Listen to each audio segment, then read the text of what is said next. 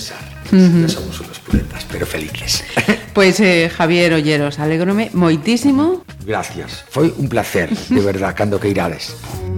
Amor de los padres, eso nunca. A playlist. Javier, de verdad un placer. Un placer, gracias. Tenía muchas ganas. Non hai cancións de verde para dormir Non hai mistos para fundir Os pesadelos entre as sombras Que habitan as esquinas Están aquí As estrelas que pintan Saludos. Eh, si nos estáis escuchando en streaming, significa que mm, ya estáis disfrutando del fin de semana. Y qué buena manera de comenzar el fin de semana, pues que escuchando la música. La música que cada viernes nos eh, seleccionan. Si esto lo estáis escuchando en podcast, puede ser cualquier día de la semana, cualquier momento, y siempre es bienvenida también la música. Pero en este programa nos hemos querido quedar con el nuevo vicerrector eh, de la Universidad de Vigo, aquí en el campus de Pontevedra. Jorge Soto, bienvenido. Bueno, bien hallado. Muchísimas gracias por la, por la invitación y bueno, es un placer eh, estar aquí contigo, claro. Eh, gracias a vosotros que nos dedicáis este tiempo y que además así un pequeño secretito así para empezar que, le hemos robado este ratito para que esté en Pontevedra a Viva Radio y tenía un día ba- bastante, bueno, un día no, unos días, ¿no? Estás comenzando el curso de una manera bastante intensa. La verdad que sí, la verdad que porque bueno, eh, hay que atender a, múltiples eh, cuestiones que tienen que ver con la no solo con la organización académica del campus, sino aspectos que, que tienen que ver con formación, que tienen que ver con investigación, que tienen que ver con infraestructuras, que tienen que, que tienen que ver con relaciones con, con las instituciones, etcétera, etcétera. ¿no? Ajá. Eh, La verdad que es algo que, que es un, un placer en cada una de las cuestiones que, que nos llaman o en las que podamos colaborar, eh, estamos encantados. Somos de, de la ciudad, eh, somos de, Pontevedra y, como, como no, estamos para colaborar en todo aquello que, nos llamen. Eh, Jo- Jorge, eh, te preguntaba yo antes de, ponernos a, a grabar, ¿cuándo fue el nombramiento? Me recordaba, junio. Eh, en junio entonces imagino que te pilló ya rematando el curso, mm, ¿has podido ejercer plenamente o es ahora, septiembre, cuando de repente viene todo, toda la ola? Pues mira, eh, nosotros eh, ganamos el 23 de abril las elecciones, con lo cual a partir de ese momento nos pusimos a trabajar. Ajá. O sea, nosotros ya llevamos trabajando pues, desde abril, desde el, desde el- el día- desde El último trimestre Desde ya. el último trimestre llevamos trabajando, ¿no? Entonces, eh, eh, todas las cuestiones que, que hoy en día, que estos días están, están llegando, obviamente las, las, las asumes con normalidad porque hemos estado también en agosto aquí trabajando, eh, todo junio y todo julio, ¿no? Entonces, bueno, pues no, no- con tranquilidad. Eh, entonces, Jorge, ¿qué pasa? ¿No ha habido vacaciones este año? Bueno, pues que vamos a ver, si estás en, en Pontevedra en agosto, fiestas, terrazas, eh, aunque estés trabajando, como tú comprenderás, Se- se lleva mejor. Se lleva muchísimo mejor, ¿no? Entonces, bueno, pues eh, hemos trabajado, pero, pero bueno, también aprovechando para, para tomarnos un Mm. descanso por hacer la tarde en nuestra, nuestra querida Pontevedra, en esas plazoletas, que, en, esas, en esas terrazas que nos, nos Mm. encantan y las que, bueno, pues compartes con amigos una, una cañita tan, tan feliz. Sí, eso, eso que carga pilas, ¿no? Exactamente. Mira, eh, ya que estamos en la playlist, eh, ¿cómo de importante es la música en tu vida? Bueno, mira, eh, yo creo que todo lo resume en una frase. Yo no podría vivir sin música. ¿no? Eh, en mi vida, yo todas las noches tengo como, yo no veo, no veo la tele eh, apenas y lo que realmente me relaja y me deja un poco descansar con los problemas del día a día es la música. ¿no? Entonces, eh, pues un día llego muy, muy con ganas de de emocionarme y me pongo a María Betania. Y otro día pues llego más guerrillero y, y bueno pues me, me pongo a CDC no no sé. Eh, según el día que tenga pero generalmente bueno soy muy ecléctico con el tema de la, Con la música, música. escucho de todo a todo estoy abierto. Quizá algunas eh, bueno pues eh, algunas tendencias me gustan menos las que comparto a lo mejor con mi hijo, pues no, no las entiendo tanto, porque en fin, ¿no? Eh, pero bueno, mis gustos musicales eh, eh, tienen que ver con, con, bueno, con músicos con los que yo he crecido, con, con autoras con las, que, con las que me he emocionado muchas veces, también leyendo a la vez, que escuchaba Ujú. música. Y, y- y sin duda, eh, en, mis, en, mis, eh, en mi vida, eh, la música tiene, tiene muchísimo que ver, ¿no? muchísimo. Pero estaba recordando pues, eh, los temas que se escuchaban en mi casa cuando yo era pequeño, ¿no? pues eh, los tengo en, la, en mente. ¿no? Eh, estábamos sincronizando entonces por donde, que, por dónde quería ir. Es- esas primeras influencias entonces vienen de, de tus padres, entiendo. Sí, sobre todo mi padre era una persona que, que primero que era una persona de la radio ¿no? y de la publicidad. Anda.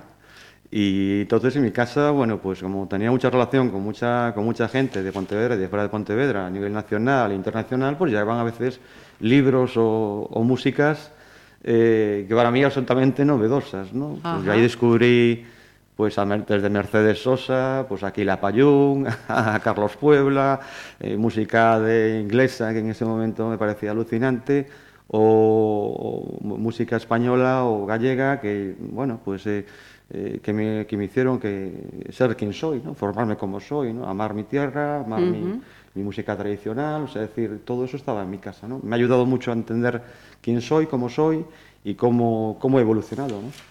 Eh, la primera selección ya es para nota. Cuéntanos, ¿cuál es la, la primera, la, la primera canción que vamos a, a escuchar? Bueno, pues la primera canción es un poco, yo no sé si decir homenaje, pero es un poco el recuerdo de mi padre, ¿no? Porque eh, es una canción que se escuchaba en casa, eh, que la recuerdo perfectamente. De vez en cuando sonaba a Glenn Miller y, y este tema, ¿no? El Moonlight el Moonlight Serenade. Entonces es una, bueno, pues era una cosa maravillosa, ¿no? Una- un tema que, que cuando lo- las pocas veces que se escucha, ¿no? O que se pincha por ahí, porque bueno, Glenn Miller, bueno, pues solo... Sí, le recuperan algunas películas, sí, alguna efectivamente, serie, o alguna, bueno, pues a lo mejor en alguna radio, radio de- que tiene un, un especial sobre tal tema, tal, se puede escuchar, bueno, automáticamente, automáticamente, me acuerdo de mi casa de la infancia, de mi padre, y de, de aquellos discos LPs, 33 revoluciones, que había muchísimos en mi casa, y que, y que echaba mano, porque no había muchos más juguetes. eh, había, un, había un plato allí y escuchaba mucha música, claro.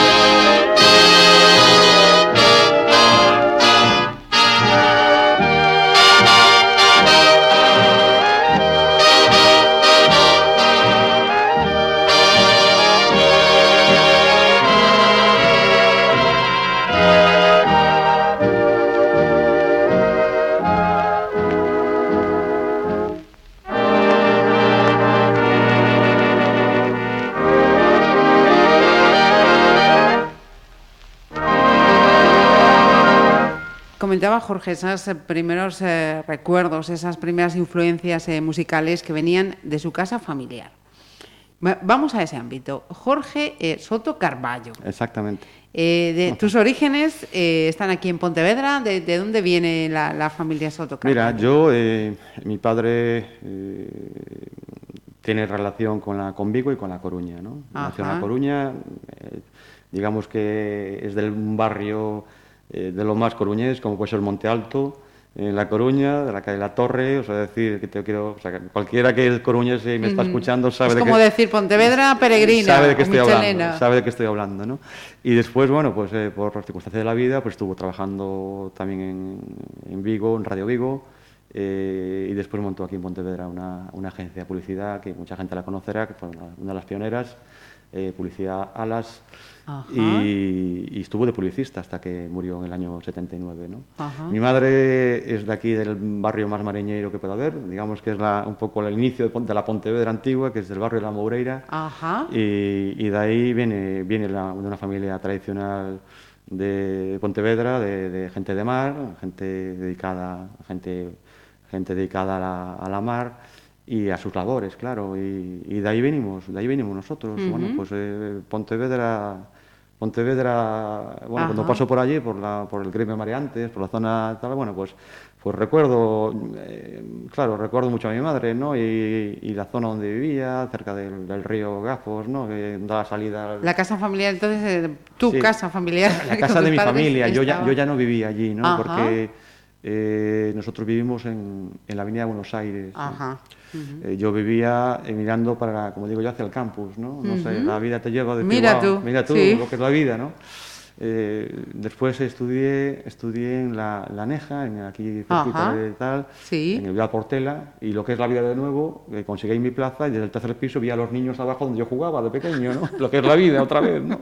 Me lleva otra vez a, a Eh, Estas señales que, mm, claro, no te das cuenta, pero luego te paras a pensar en un momento determinado y dices tú, la vida me daba señales. Me da señales, ¿no? Y de, y de repente, pues bueno, pues eh, hice rector en, en, tu, en tu ciudad, ¿no? Entonces eh, no puede haber mayor orgullo, mayor honor, eh, sentirme como pontevedrés que soy, que amo mi ciudad, sentir que puedo también eh, a la vez representar a, a mi institución, eh, que es un, un auténtico, como te decía, un auténtico honor, ¿no? No tengo no tengo, eh, a veces no tienes palabras para decir, bueno, pues la vida me ha regalado muchas cosas, ¿no? Y, y si le quiero devolver también cosas eh, en, lo que, en lo que pueda, ¿no? Eh, yo creo que hay, hay mucha parte que, que ha puesto, lo vamos a ir viendo Jorge, que, que no solo eh, la vida te va dando, sino que va recogiendo, creo yo también, que mucho, mucho has puesto de tu parte.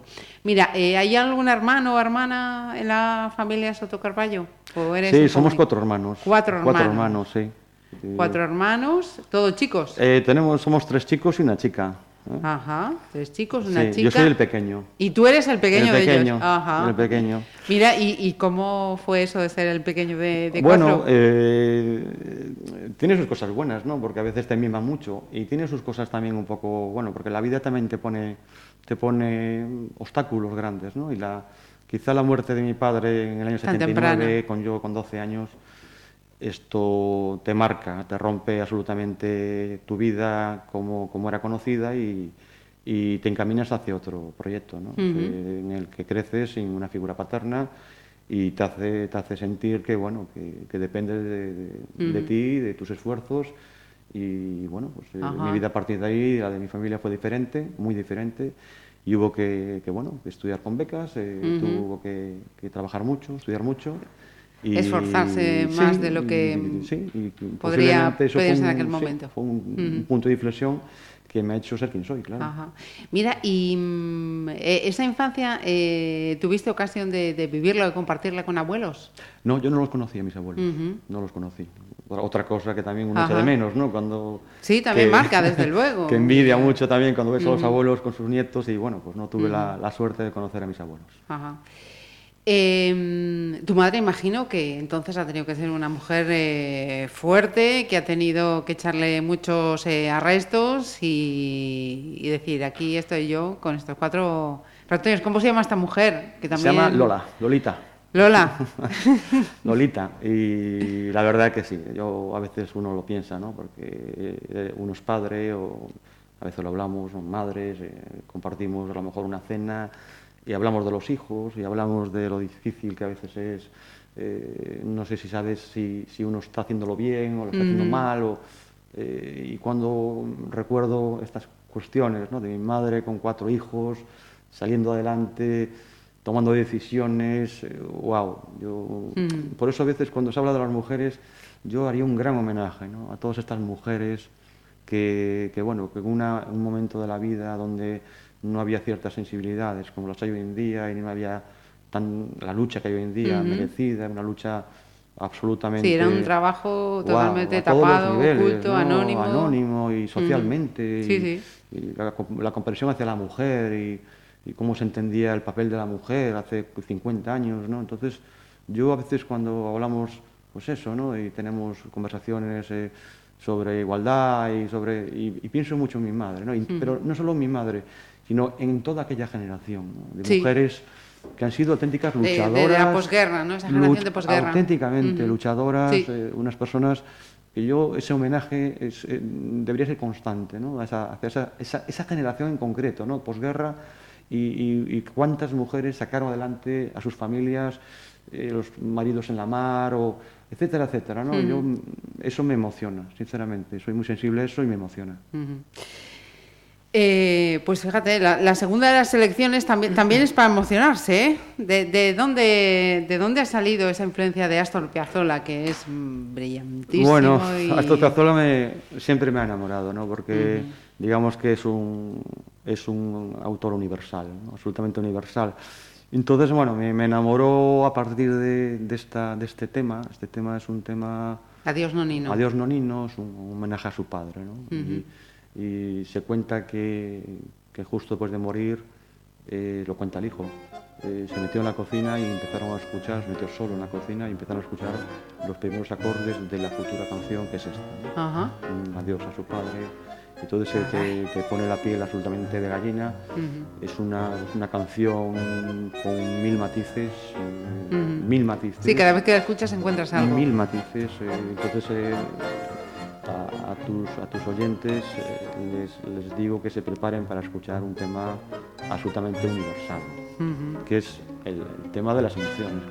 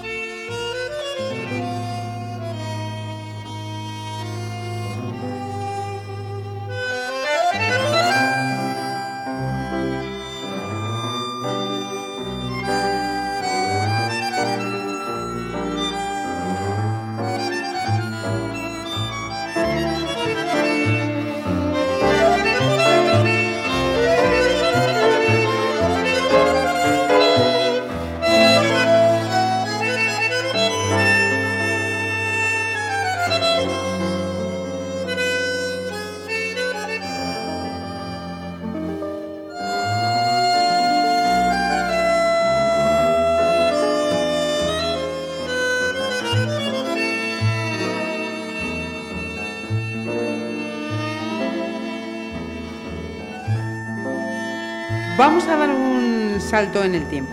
Em, fijaros eh, lo que decía antes Jorge, ¿no? Ese, em, decía todo lo que la vida me ha dado, también ese esfuerzo que tuvo que dar una vez que, que falta su padre.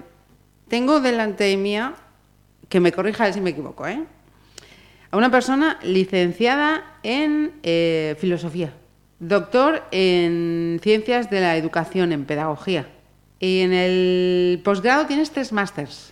Bueno, vamos a ver. Eh, yo procuro eh, no resaltar, yo procuro resaltar que yo soy maestro, ¿no? Eh, porque eh, todas esas cuestiones que tú a las que apuntas, ¿no? Como currículum, eh, lo que me han lo que me han formado es para los- lo que yo he pretendido es entender mejor a las personas, ¿no? Porque al final se trata de, de convivir. Entonces, eh, una de las cuestiones que a mí más me apasiona es la docencia. ¿no? Entonces, formar a futuros, futuros maestros y maestras. Y, y me da la oportunidad y me da el trampolín para poder comentarles muchísimas cosas de lo que tiene que ser un maestro o una maestra ¿no? en el día a día. ¿no? Que por encima de cualquier cuestión hay que amar a, las- a los demás. Y en este caso hay que amar a personas entre los 0 y los 12 años. ¿no? Entonces casi, casi uno tiene que decir obligatoriamente que eso es algo maravilloso y fácil, porque es amar a lo más bonito que llevamos dentro, que, es, que es la infancia La infancia. que es nuestro tesoro, nuestra forma, nuestra forma de, de decir felicidad. Porque si uno empieza a escarbar en, en- en- en definiciones sobre la, la felicidad, uno al final es, eh, se da cuenta de que es la infancia. No hay otro momento en, el, en la historia del ser humano eh, donde uno encuentra realmente eh, su espacio más feliz. ¿no? Entonces yo les comento que ellos tienen mucha responsabilidad sobre eso. Por eso eh, el tema del currículum y, y esas cosas, bueno, yo creo que me han llevado, eh, mi formación me ha llevado siempre, siempre, siempre, siempre a, a procesos de relaciones con las personas, que es donde me siento absolutamente feliz. Fíjate que me llama la atención una, una cosa, una ocasión más. Eh, en este programa, en otros, hemos tenido a personas que comparten tu profesión. Y, ¿por qué me decís siempre lo mismo? ¿Qué sois? Maestro. Mm, ¿Dejáis atra- a un lado docente, profesor? No, la palabra es maestro. Es una palabra que yo siempre digo que hay que recuperarla. O sea, decir, eh, eh, realmente y por ley, eh, una persona que estudia magisterio es maestro y una persona que estudia secundaria es profesor. Pero bueno, eh, eso aparece en la normativa, ¿no? Sí, sí. Para mí un maestro, eh, el magíster, o sea, decir, tiene muchísimo más que ver con la, con la tradición del magisterio, ¿no? Desde, desde, que, desde que sabemos que, que ha habido eh, personas que han educado a otras, ¿no? Por eso es una palabra tan, tan importante, ¿no? Es una palabra que te con- conlleva compromiso, que conlleva cariño, que conlleva eh, relación con las personas de una forma afectiva, bueno, etcétera, etcétera, ¿no? yo, yo es una palabra que a mí me encanta, me encanta. Eh, es una de mis palabras favoritas, ¿no? Sincera, sinceramente. ¿Sabes qué me gustaría ahora, Jorge? Eh, poder tener a... Con cuatro o cinco alumnos me conformaría y preguntarles, em, si, si os pido una frase o algo de Jorge como profesor, ¿qué me diríais? Tiene que ser una suerte tenerte como profe, ¿eh? no te estoy echando flores. Gracias. Pero hablando de la infancia, eh, eso que nos dices tú eh, no se queda en teoría y, y lo digo por el intenso trabajo que tú has desarrollado con las escuelas de la UNESCO. Sí, bueno, he trabajado, trabajado y trabajo. Obviamente es una parte de mi- del compromiso que yo entiendo que, que uno tiene que tener con, con los demás, ¿no? O sea, no solo es estar en una facultad, dar clase, eh, hablar de las cuestiones que tienen que ver con los derechos de la infancia, sino que tiene que ver en gran medida con tu forma de entender el mundo. Entonces tiene que haber un compromiso personal con una labor social, una labor... Entonces yo no puedo entender eh, ser docente, hablar de cuestiones que tienen que ver con compromiso, con ciudadanía, si no te comprometes tú. Entonces yo el respeto que uno puede tener hacia, hacia la docencia y hacia la actividad docente eh, tiene que estar unida absolutamente a tu comportamiento con los demás. Entonces, bueno, pues una forma de, de entender este comportamiento, este compromiso, pues eh, ha sido eh, ayudar a- en la medida que, que yo he podido a crear eh, la primera eh, eh, escuela UNESCO en una Universidad. universidad española eh, digamos que es la única que está en este momento, aunque no, no, no ha sido la primera, pero es la única en este momento, eh, después de mucho, de mucho esfuerzo, mucho trabajo, París nos reconoció este, este honor de ser un- una, una universidad española, la única universidad española de educación que somos una, escuela UNESCO. Eso significa, obviamente, que hay un compromiso por parte de eh, los profesores, de la facultad, con llevar a cabo una serie de líneas mm, que tienen que ver con los derechos de la infancia, con los derechos de, de humanos, eh, con los derechos de, mm, eh, interculturales, etcétera, etcétera. ¿no? O sea, es una forma de entender el mundo. O sea, yo, entonces, claro, eh, yo con los alumnos y las alumnas, pues bueno, eh, metemos caña con esas cosas, ¿no? Oye, mira, ¿qué os parece si hacemos tal cosa? Pues el año pasado, bueno, pues, oye, pues hay un tema ahí en, en Siria que podíamos mandar allá, que dice la tele que hay, que pasan frío y que están ahí en los campos refugiados y bueno, podemos hacer algo hasta desde aquí como personas, como, como educadores y como personas comprometidas. Bueno, pues montamos un buen lío, ¿no? Y, y mandamos allá a través de, de diferentes agencias y con otras personas, se mandaron allá muchas cajas de ropa.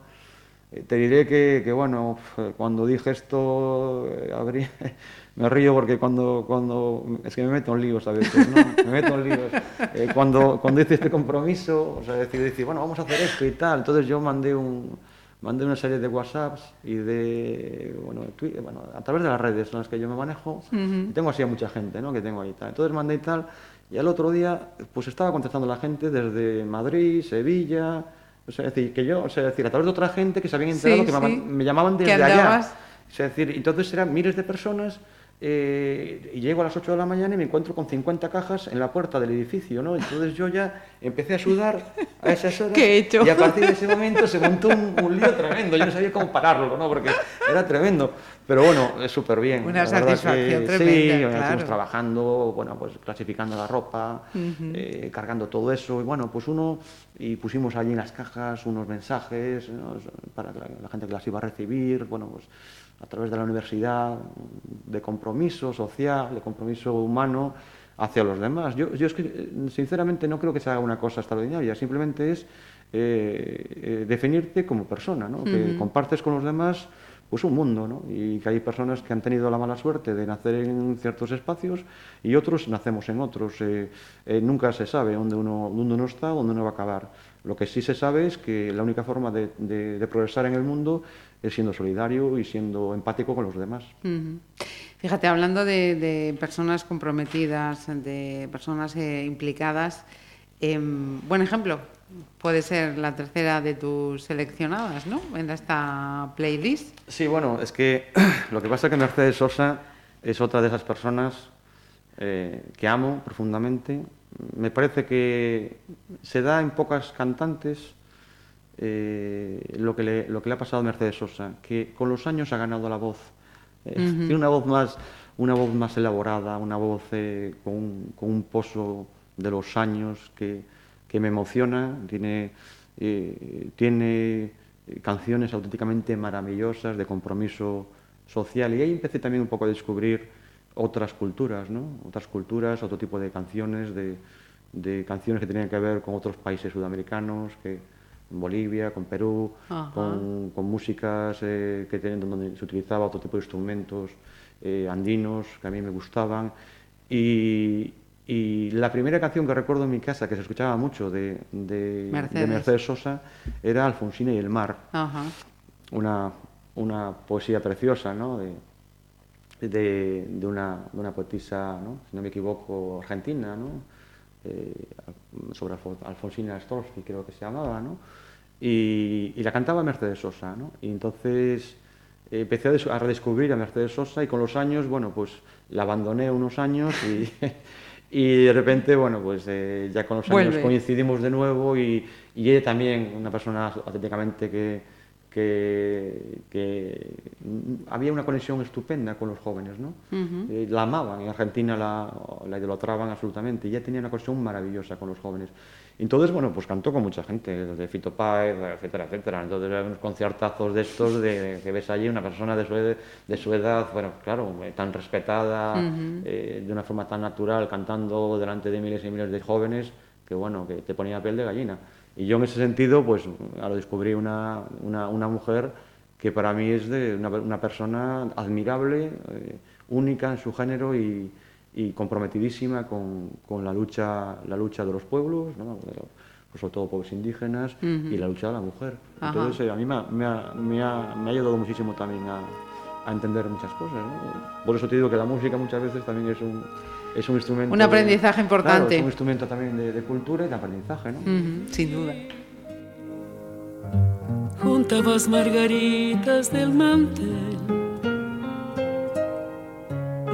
Ya sé que te traté bastante mal. No sé si eres un ángel o un rubí. O simplemente te vi.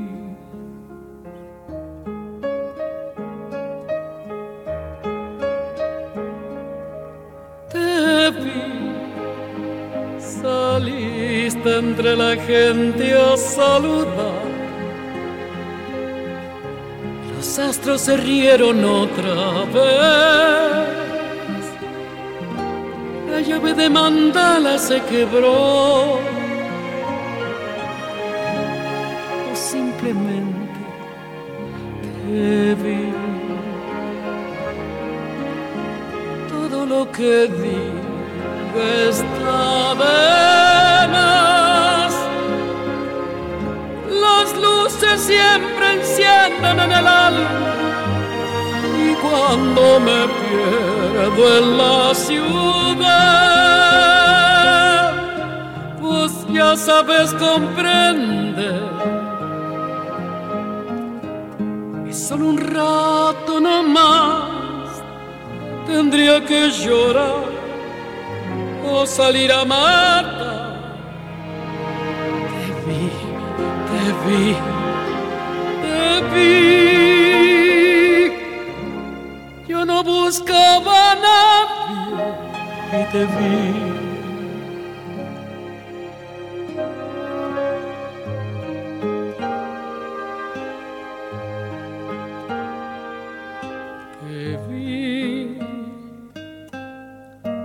Unos chinos en Madrid.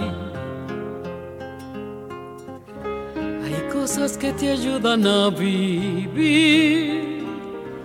No hacías otra cosa que escribir.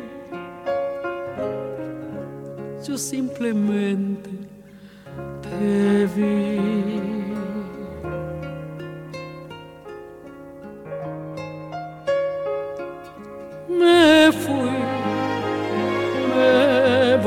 Vez en cuando algún lugar. Ya sé, no te hace gracia este país. Tenías un vestido y un amor. Yo simplemente te vi. Todo lo que vi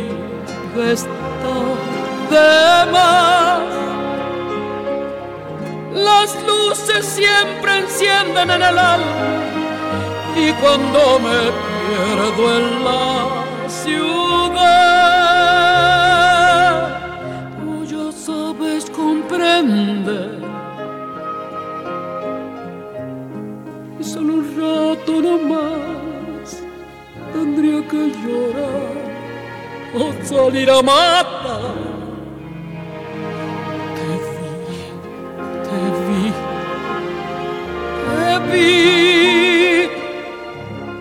Buscaba a nadie y te vi. Te vi, te vi, te vi. Yo no buscaba a nadie y te vi.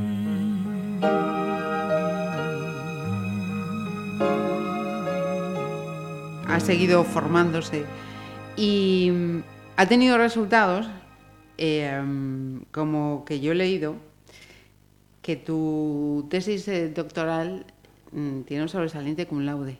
Bueno, pues eh, sí. sí. Siempre has sido tan, tan brillante en los estudios. Bueno, pues eh, no siempre, no siempre. Yo creo que en las primeras etapas de mi vida, yo creo que la influencia esta que te dije yo de, de, de- de mi padre o tal, bueno, pues no, no ha sido no ha sido la mejor etapa de mi vida en ese sentido. Me dediqué mucho, lo que sí te puedo decir que, que leía muchísimo. ¿no? Sí. En mi casa había discos y libros, ¿no? Entonces era eh, bueno, pues ahí descubría, bueno, pues a muchos, ¿no? A- a- desde Germán Gess, pasando por Mario Benedetti, eh, bueno, todos esos libros, ¿no? Que había allí, yo los leía To- con 12 Todo años, eso 13 años. en la adolescencia ya. Sí, antes, sí. Me gust- bueno, pues inten- intentaba le- entenderlos, ¿no? Pues, Alguno aún lo tengo hoy en día como, como mi, bueno, Mario Benedetti es mi, digamos, mi poeta preferido, ¿no? Y, y ahí empecé un poco, bueno, pues no, aunque no, eh, no era un buen estudiante, yo creo que no era un buen estudiante, después sí que lo fui. Eh, eh, leía, leía muchísimo, ¿no? Hasta, incluso hasta tarde. Eh, después en la universidad sí que me ha ido bien, ¿no? He sacado bueno, pues, muy buenas notas, he tenido la suerte de, de, de quedar en el departa- un departamento, bueno, entendieron que, que yo cumplía con las, un poco con las expectativas que ellos que- querían, un catedrático en su momento el único que había ¿no? en el departamento, bueno, pues eh, entendió que yo era la persona y trabajé con él muchísimo, una persona con, con, digamos, con un nivel de, de trabajo muy alto y, y fue para mí un aprendizaje, ¿no? porque eran era muchas horas y, y me ayudó mucho, claro, eh, a, bueno, pues eh, no solo a, a- no solo el tema de las notas, que para mí era una obligación, eh, te, te diré un detalle. Sí. Eh, mi madre nunca me preguntó por las notas, ni las sabe. Y, y he sacado muchas matrículas de honor, ¿no? Pero no, no las sabe. Ella entendía que era, que era, bueno, parte de tal, y yo también siempre lo entendí como una parte de mi, de mi vida, ¿no? El sacar buenas notas, intentar ser buen estudiante.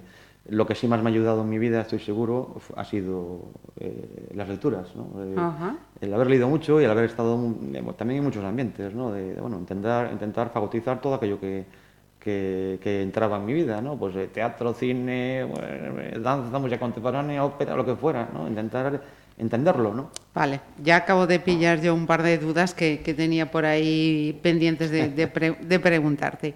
Y, y mire, y de, y de niño, eh, de- ya decías, eres un, un gran lector. ¿Tirabas más por las letras que por las ciencias? O Tiraba más por las letras, claro, pero fui por ciencias. Toma, a rizar el rizo. Ciencias puras, además.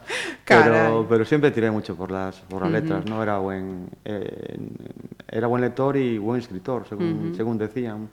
Eh, me gustaba mucho escribir. En, en la- las redacciones siempre en el cole, siempre que, que las lea Soto, ¿no? Y tal, porque, sí. porque les molaba mucho, ¿no? Había unas redacciones muy chulas, ¿no? Ajá. Y, y después, bueno, sigo, sigo escribiendo para mí, ¿no? O sea, me gusta escribir, me gusta compartir y, y reflexiones, pero bueno, yo creo que en el fondo también soy muy, muy vergonzoso, ¿no? Con las, con las Sí, cuestiones que ne- tienen que ver nunca, con... nunca tendremos ocasión de leer eso. Pues yo creo que no. Ni incluso con, con dos cañas, ¿no? con tres a lo mejor sí, pero con dos no. Eh, cuidado, ya sabéis los que tenéis ocasión. Em, nos has dicho que estudiabas en la ANEJA. Luego, cuando se- subes, sigues eh, estudiando, ¿cuál es el centro de, de referencia? Bueno, yo me fui después al, a Marín, a los Ajá. eh, Paules. A los Paules. Sí, Ujú. estuve allí también hice parte de, de mi vida, eh, donde ayudé, me ayudó mucho a construir también una... San Narciso. Sí, mi juventud, de un montón de amigos que hoy comparto, incluso de algunos soy el padrino de sus hijos. Ah, Y, y, bueno, ha sido una- un momento maravilloso de mi vida porque eh, amo a Marín, eh, me encanta muchísimo, bueno, es una, una villa con la que mantengo una relación maravillosa. Eh, tú fíjate lo que es la vida, volvemos otra vez a, los, a las coincidencias. A ¿no? Y tal. Bueno, pues, eh, pues hoy como vicerrector, bueno, pues tengo relación mucho con Marín porque, bueno, el, el segundo a bordo de Marín, bueno, es mi compadre, pero no solo eso, sino que la Escuela Naval, eh, en la cátedra eh. Álvarez Osorio, pues eh, estamos, eh, o sea, una relación muy, muy cercana a Marín, ¿no? Mm. Y, y entonces, bueno, me, me vincula, me vincula mucho a, a, esa- a Marín, que te, te repito que eh, amo Marín, a la gente de, de Marín que, con la que comparto eh, historias, muchas historias. Eh, hay mucha gente a la que aprecio y quiero. Y, y, bueno, estamos eh, colaborando en cuestiones. A mí me gustaría que, que hemos tenido alguna reunión eh, como equipo de gobierno ya con el Consejo de Marín eh, para colaborar conjuntamente en cuestiones culturales, de investigación, educativas y esa es la idea. Me gustaría también vincularlos a, a lo que es el, el campus. ¿no? Ajá.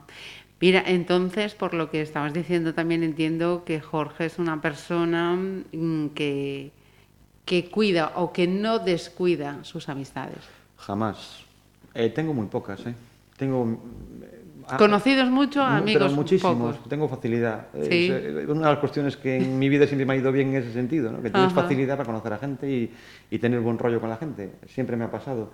Eh, otra cuestión es que es el tema de la amistad. ¿no? O sea, es decir, yo no abuso de esa palabra y yo creo que la amistad se construye eh, con los años, eh, se construye con las cosas buenas y malas. eh, se construye mm, cuando, cuando uno está mal y cuando uno está bien. Eh, tirar a veces de, mm, de amigos o ponerlos a prueba, digamos, conocidos, te pone a cada uno en su sitio. ¿no? A mí me ha pasado, como a todos, la edad nos pone a cada uno en nuestro sitio y uno, bueno, quiere crecer o quiere desarrollar su vida con, con personas que mm, yo no los llamaría amigos, ¿no? yo los llamaría hermanas o hermanos. ¿no? Mhm. Yo creo que la, la sensación que tiene uno cuando ama eh, no tiene que ver con el parentesco. ¿no? O sea, es decir, en mi caso me pasa eso, ¿no? hay personas que amo profundamente y que, y que forman parte de mi, de mi vida y de mi... eh, De mi entorno más mm, próximo. Sí, y de mi tranquilidad, o sea, tienen que estar cerca de mí, ¿no? Y hay una serie de personas que tienen que estar cerca de mí, o sea, que necesito que estén cerca de mí y que duren, porque a veces les digo, tienes que cuidarte, tal, porque tal, porque no, tal, no, a uno le regalé un chándal, no te digo más, no, porque no, no me hace... Entonces ayer me llama, oye, empecé a hacer deporte y tal, ¿no? Y entonces le digo yo, oye, hay que celebrarlo, hay que hacer una cena y tal, ¿no? Toma, para compensar. Vale, vale. O sea, tengo gente así de irremediable, así de irremediable en mi Qué vida. bueno. Entonces, bueno, hay gente que sí, te repito que la, la necesito, ¿no? La necesito como a la familia. Ujú. Eh, vamos con un gusto compartido. Venga, ¿qué vamos a escuchar ahora? Bueno, pues vamos a escuchar a, a nuestro querido Santiago Serón, más conocido en su proyecto... Su alter ego de Juan Perro. De Juan Perro, ¿no? Pues eh, a Santiago Serón, eh, con el cual he crecido, hemos crecido muchos.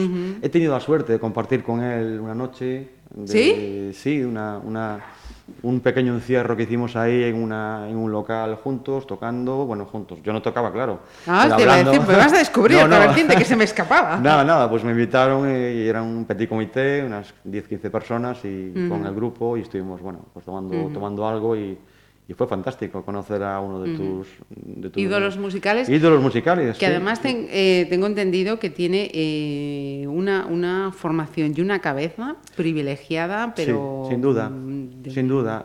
Él es, es doctor en filosofía. Eh, sacó el título hace, el doctorado hace, hace unos pocos años, pero yo ya lo, lo había descubierto hace años en algunos ensayos de, de filosofía sobre algunos autores. ¿no? Ella era una persona que, que, bueno, que, le- que intelectualmente bueno, pues se salía un Tiene poco un de la línea y, y se notaba mucho en las canciones, no tanto de la primera época, pero ya, ya había, digamos, algunos ramalazos de que era un- una persona muy especial a la hora de componer y a la hora de, de, mm, vivir la música de una forma diferente. ¿no? De buscar cosas, Sí, de, buscar orígenes, de buscar y rebuscar. Justo, ¿no? Entonces, bueno, pues con los años siempre, siempre lo he seguido. eh, me encanta, me encantan sus directos, lo he escuchado, lo he visto en directo un montón de veces. eh, y bueno, esta canción es, es una canción fantástica, ¿no? Es una canción de una sutileza, de unos tonos, de, de un empaque que me, que me encanta. Pero eh, cuando hablo de, hablo de Santiago Serón, de Juan Perro, eh, como hay un montonazo de canciones que me encantan, pues dije yo, pues mira, pues, un- pues esta, ¿no? No más lágrimas. No más tragos, no más penas. No más cantos de sirenas.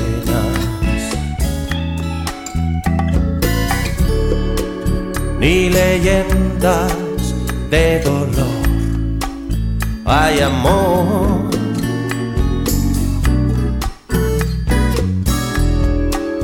No más lágrimas, no más lágrimas.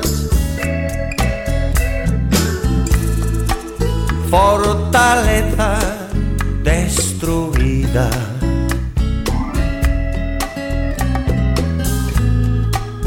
No más tierra prometida.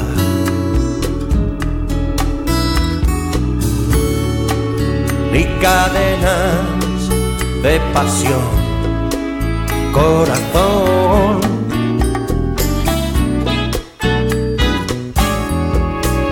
No más lágrimas, no más lágrimas, no más lágrimas, no.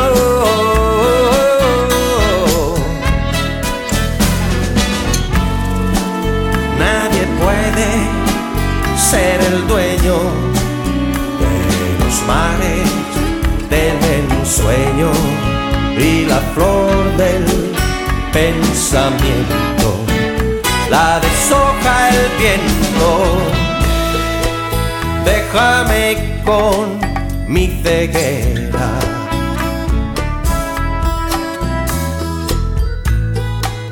No más leños en la hoguera.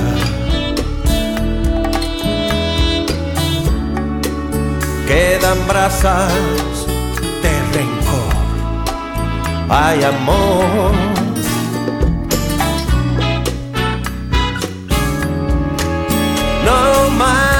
Lágrimas.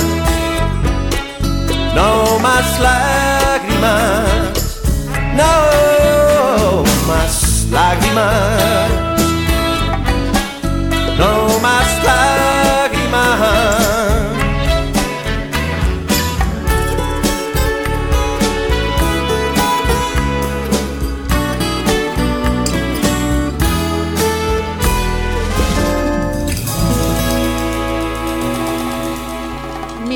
Jorge, me decías, eh, hemos repasado esos eh, centros. Eh, tú entonces la, la- la vocación profesional la, la tenías clara. Muy clara. Ya sabías lo que Mm. querías ser de forma evidente. Yo lo que sabía era que me quería dedicar a algo que tuviera que que ver con las personas, con la relación con las personas. Eso lo tenía clarísimo, ¿no? Porque, bueno, pues uno sabe, llega un momento que sabe un poco sus habilidades o sus competencias, ¿no? Ujú. Yo hay competencias que tengo claro, no las- o- por supuesto que no lo voy a confesar ni de broma, ¿no? eso, ya, eso ya ni con terraza, ¿no? Pero sí es cierto que, que tengo, bueno, pues facilidad, digamos, para la comunicación, para las personas. Sí. Me gusta, me apasiona la gente, Ujú. me gusta compartir y, y, bueno, me encanta la gente. La verdad que en general me encanta compartir uno de mis hobbies preferidos, ¿no? Poder estar pues, una, una buena cena con una buena charla. eh, yo creo que no hay, para mí, de las cosas que más, bueno... Que más ser- llenan, ¿no? Sí, puede ser de las cosas que más Y me no llenan. hablamos del estómago. No, sí, no, incluso no eso, ¿no? O sea, decir, eh, eh, tener una buena conversación con alguien inteligente que me enseñe, que, que diga, que, pueda escuchar, me encanta, ¿no? Eso me encanta, ¿no? A veces, bueno, pues eh, conoces a una persona de vez en cuando que, que te impacta, bueno, porque es, wow, digo yo, maravilloso, ¿no? Que, que- que noche más, más, Sí, más sí. auténtica, ¿no? Que Tiempo bien aprovechado. bien aprovechada, y eso me gusta mucho. Mira, eh, estudiaste entonces esa formación universitaria aquí en Pontevedra. Yo estudié en Santiago. Ah, en Santiago. Sí, Vale. estudié pues aquí, me estudié aquí en Pontevedra y en Santiago. Ajá. Sí, sí, sí. Vale, es en ese momento en el que marchas a Santiago cuando dices, em, ahora Jorge mm, es independiente. ese momento de independencia donde se produce. Mira, yo, yo te, voy- te- bueno, te voy a ser muy sincero, ¿no? Y no solo como he sido hasta ahora, pero, pero aparte es una, una- una entrevista quizá la más íntima que he tenido en mi vida, ¿no? Porque bueno... Os lo agradezco infinitamente a eh, todos y cada uno de los que lo- pasáis por este Te lo programa. puedo asegurar. Y no suelo hablar mucho de, de mí, de mí, ¿no? Pero eh, yo creo que nunca he sido independiente en ese sentido, de sentirme independiente, ¿no? Porque eh, yo tenía claro que tenía, que, tenía un objetivo eh, firme, ¿no? Que era, bueno, pues eso, construirme, ayudar en casa, eh, las becas también ayudaron en casa. Y entonces, bueno, uno va, va a otro sitio con la cabeza bien clara, ¿no? O sea, decir, Eh, cuando yo veo a los chicos hoy en día, ¿no? Y tal, ¿no? Ahí digo, joder, qué envidia, ¿no? Uno va a pasarlo bien, pa, pa, pa, pa, pa. Bueno, yo también lo pasé bien, obviamente, ¿no? Pero tenía claro Pero no que tiene esa mochila de responsabilidad encima. ni, ni, cartuchos que quemar. Porque uno cuando se equivoca puede equivocarse cinco o seis veces, ¿no? Porque tienes detrás, digamos, un, bueno, pues Un aval, un, o aval, varios. un refuerzo, ta, ta. Yo nunca lo tuve. En ese sentido, porque bueno, en casa es lo que había, ¿no? Entonces, bueno, uno va y tiene que a la primera. Entonces siempre sentí eso, siempre sentí que tiene que ser a la primera, ¿no? Y que no se podía fallar en ese sentido. ¿no? Mucha responsabilidad siempre. Hombre, para uno sí, siempre, ¿sabes? Y después con el tiempo a lo mejor dices tú, bueno, pues las cosas no eran para tanto, uno podía tal, pero bueno, en ese momento vas a lo que vas y a mí me han educado a ser responsable y ser serio en las cosas y quizás eh, incluso demasiado serio para la edad, ¿no? Eh, siempre a veces digo, wow, pero había que estar aquí hasta las sin punto, bueno, pues estabas hasta las sin punto y un minuto cuando en el 23 de diciembre, eh, o sea, decir, siempre, en ese sentido siempre he sido muy, muy responsable con las responsable. cosas, ¿no? Porque muy, muy honrado conmigo mismo y con los demás, ¿no? Entonces, bueno, pues quizás sea por todo eso que te, que te conté antes, ¿no? De la familia. Nos han educado en ese sentido, ¿no? De, de ser educado, de, de ser persona eh, con, unos, eh, con unos valores, con, una, con ser noble.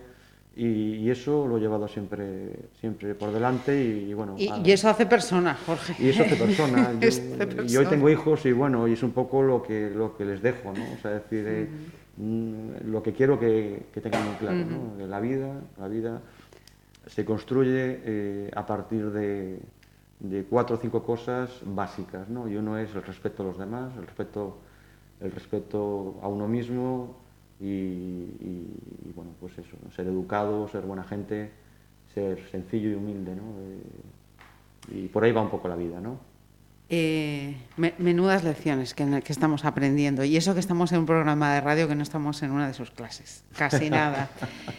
Eh, vamos a hacer una otra otra parada, Jorge. Mm, Dime. Ahora nos vamos a ir, creo que con una mujer, ¿verdad?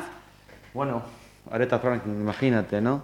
Eh, Otra lamentable pérdida este año. eh, lamentablemente hace muy poquito, ¿no? Yo ese día tuve un mal cuerpo. Pero un mal cuerpo, sí, tuve, tuve un mal cuerpo porque, porque Aretha Franklin, digamos que es no solo es historia de la música, sino es una persona que ha luchado desde, desde siempre por, por causas, ¿no? Es decir, por la mujer, por causas de, que tienen que ver con la raza, que tienen que ver con los, eh, con los más Derechos des- humanos. desfavorecidos.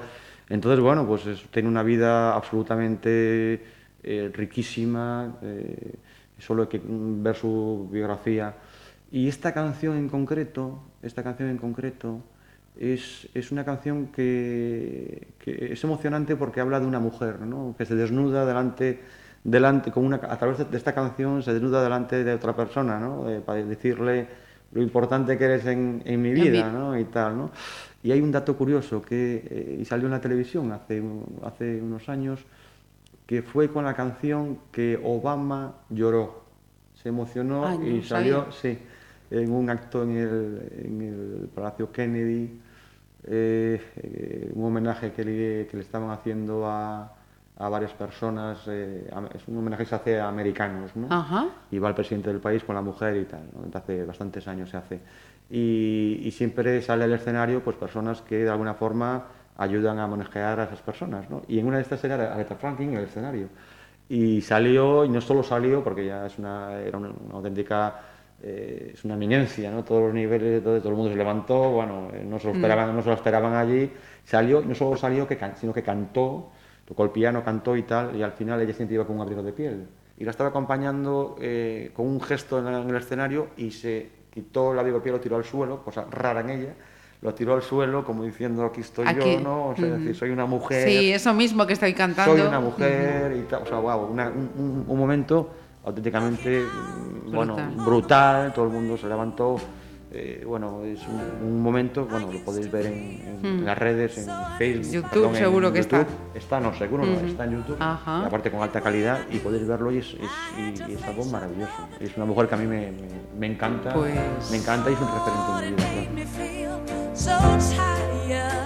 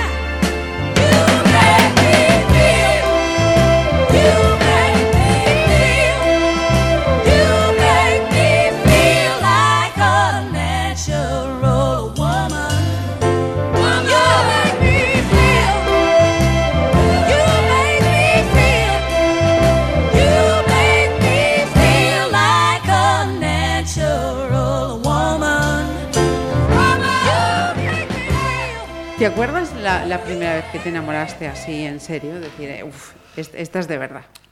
Eh, sí, es mi mujer, eh, de verdad. Nos conocemos hace... eh, llevamos juntos 29 años. 29 años. Sí. Juntos desde novios, ¿no? Y después vivimos juntos y después nos casamos y después tuvimos dos hijos y, después, que es hoy, pues eh, es la, digamos que es el acontecimiento más importante de mi vida, porque es la persona que la- con la que comparto eh, toda una vida y con la que creo que, que, que, bueno, que la vida nos llevará a, nos llevará a grandes cosas, pero durante muchos, muchos años. ¿no? ¿Cómo se llama esta mujer? Se llama Emilia, Emilia, Y- y Mili. ¿Dónde, ¿Dónde y cómo aparece Mili? Bueno, pues mira, pues resulta que en esa época de Marín que hablábamos, pues eh, ahí, ahí nos conocimos, ¿no? Y entonces eh, ya fue un seguido, ¿no? O sea, decir, hasta hoy. y, y ahí, bueno, pues eh, lo que te decía yo antes, ¿no? Uno en la vida, eh, yo creo que eh, no solo es la pareja, ¿no? Sino que es la, no solo la, persona, la, la pareja con la que convives, ¿no? Sino también es, es la amiga con la que compartes. ¿no? Y en este caso se dan estas dos situaciones, ¿no? Porque hemos compartido eh, muchísimos, muchísimos momentos, ¿no? Eh, maravillosos y a veces no tan buenos, eh, porque la vida nos bueno, Es la vida. ha puesto circunstancias eh, complejas, complicadas y, y siempre las hemos vivido juntos, ¿no? Entonces eso es un cimiento, es digamos que es un cemento emocional que, que, bueno que solo mm, dos personas en el mundo lo, los han lo han vivido. Somos Jorge y Emilia, ¿no? Y eso es lo que hace, lo que nos hace una pareja bueno, pues indestructible en ese sentido, ¿no? Nos queremos mucho y, y- y, bueno, pues eh, tenemos una complicidad también muy fuerte, ¿no? Y dos hijos. Sí, tenemos dos hijos, dos hijos, bueno, pues... ¿De qué años? ¿Y- cómo se yo llaman? Tengo, yo tengo, tengo, tengo un hijo de 14 años que se llama Pablo y una hija de, de 9 que se llama Alba, ¿no? Y es un poco, eh, bueno, pues ¿qué, qué, qué voy a decir? Que nos escuche como padres, ¿no? Como madres, lo que son los hijos, ¿no? Bueno, pues sentirte orgulloso de lo que has, de lo que has ido definiendo en, en la vida con ellos. Nosotros en casa, bueno, se habla todo en la mesa, eh, compartimos eh, muchas, muchísimas cosas y, y, bueno, yo creo que es importante eh, como, como, como padre, pues introducirlos en, los- en la vida diaria, salvo pequeñas cuestiones que son de pareja, que no tienen por qué, por qué entrar, porque pertenecen al mundo adulto, todas aquellas cuestiones que, que sean de, de familia, pues hablarlas, escucharlos y eh, escuchar su día a día y entender que lo que nos dicen de sus pequeños problemas son tan pequeños como los nuestros, ¿no? Pero con una edad de nueve años. Entonces, bueno, pues a veces en la mesa te estamos ahí escuchando porque hubo ahí un problema con una amiga y... Y- y para ella es lo más importante, más importante. Claro Entonces, que sí. Estamos ahí, bueno, todos escuchando y todos tal, compartiendo eso, bla, bla, bla. Entonces, bueno, pues eh, son personas también muy... eh, son dos, dos niños que muy, de, muy comu- comunicativos. Y lo que más res- resaltaría de ellos es su sonrisa, ¿no? Están todo el día... Riendo, eso es buen riendo, Sonriendo y ella todo el día bailando, ¿no? Es de- es de- ella es de música y de bailar. Entonces... eh, ya la, ya la metimos en un, en un tema de momento, claro, ¿sí? obviamente, rápidamente. Lo pedía, lo pedía.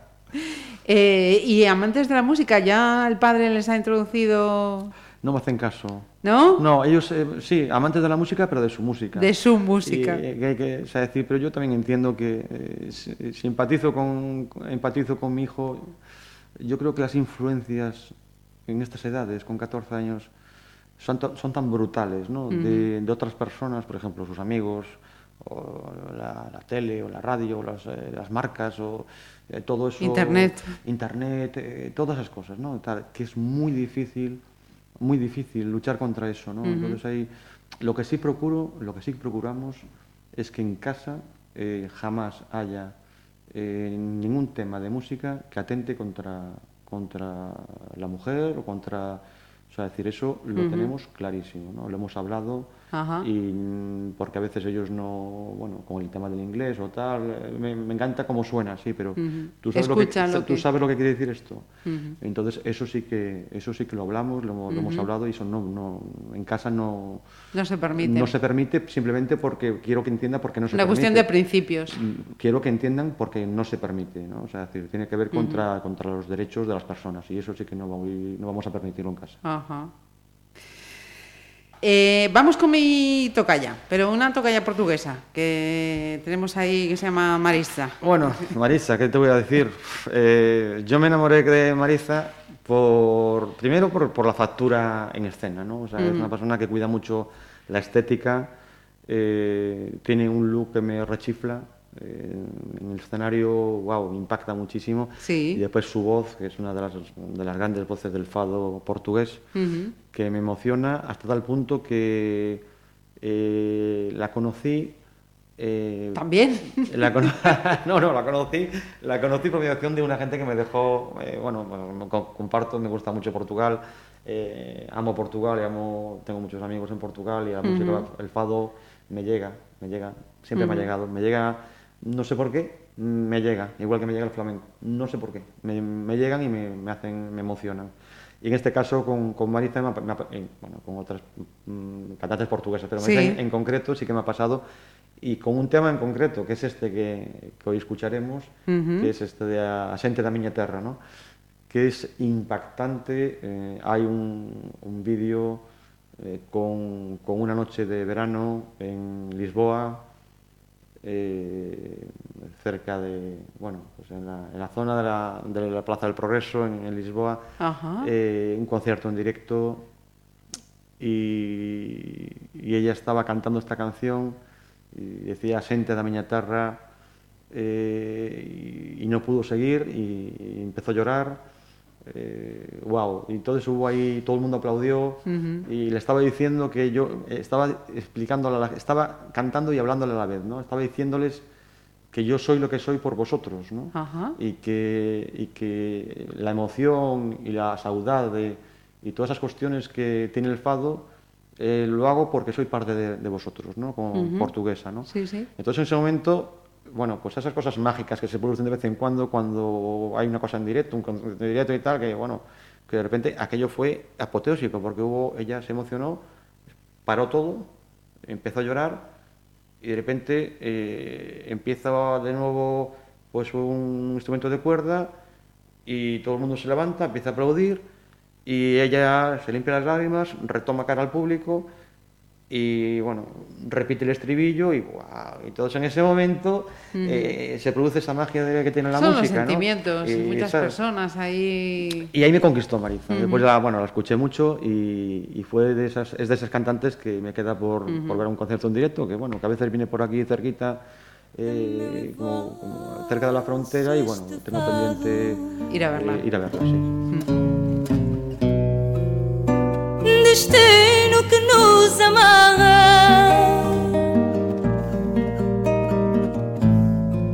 Por mais que seja negado, às cordas de uma guitarra.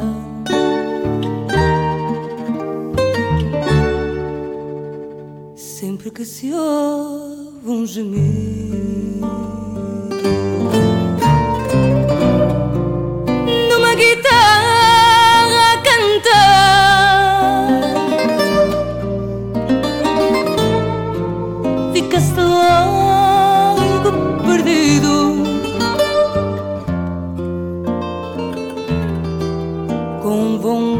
vardı düşüren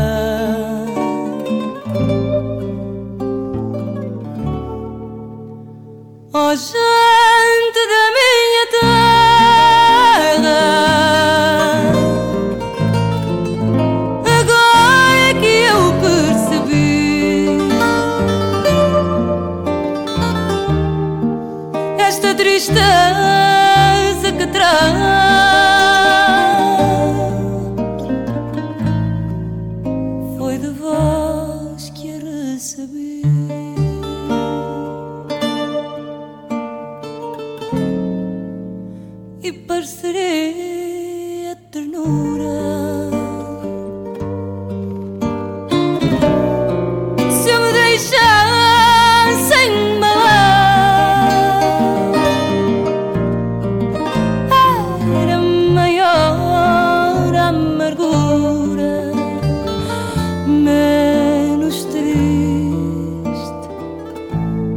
meu cantar.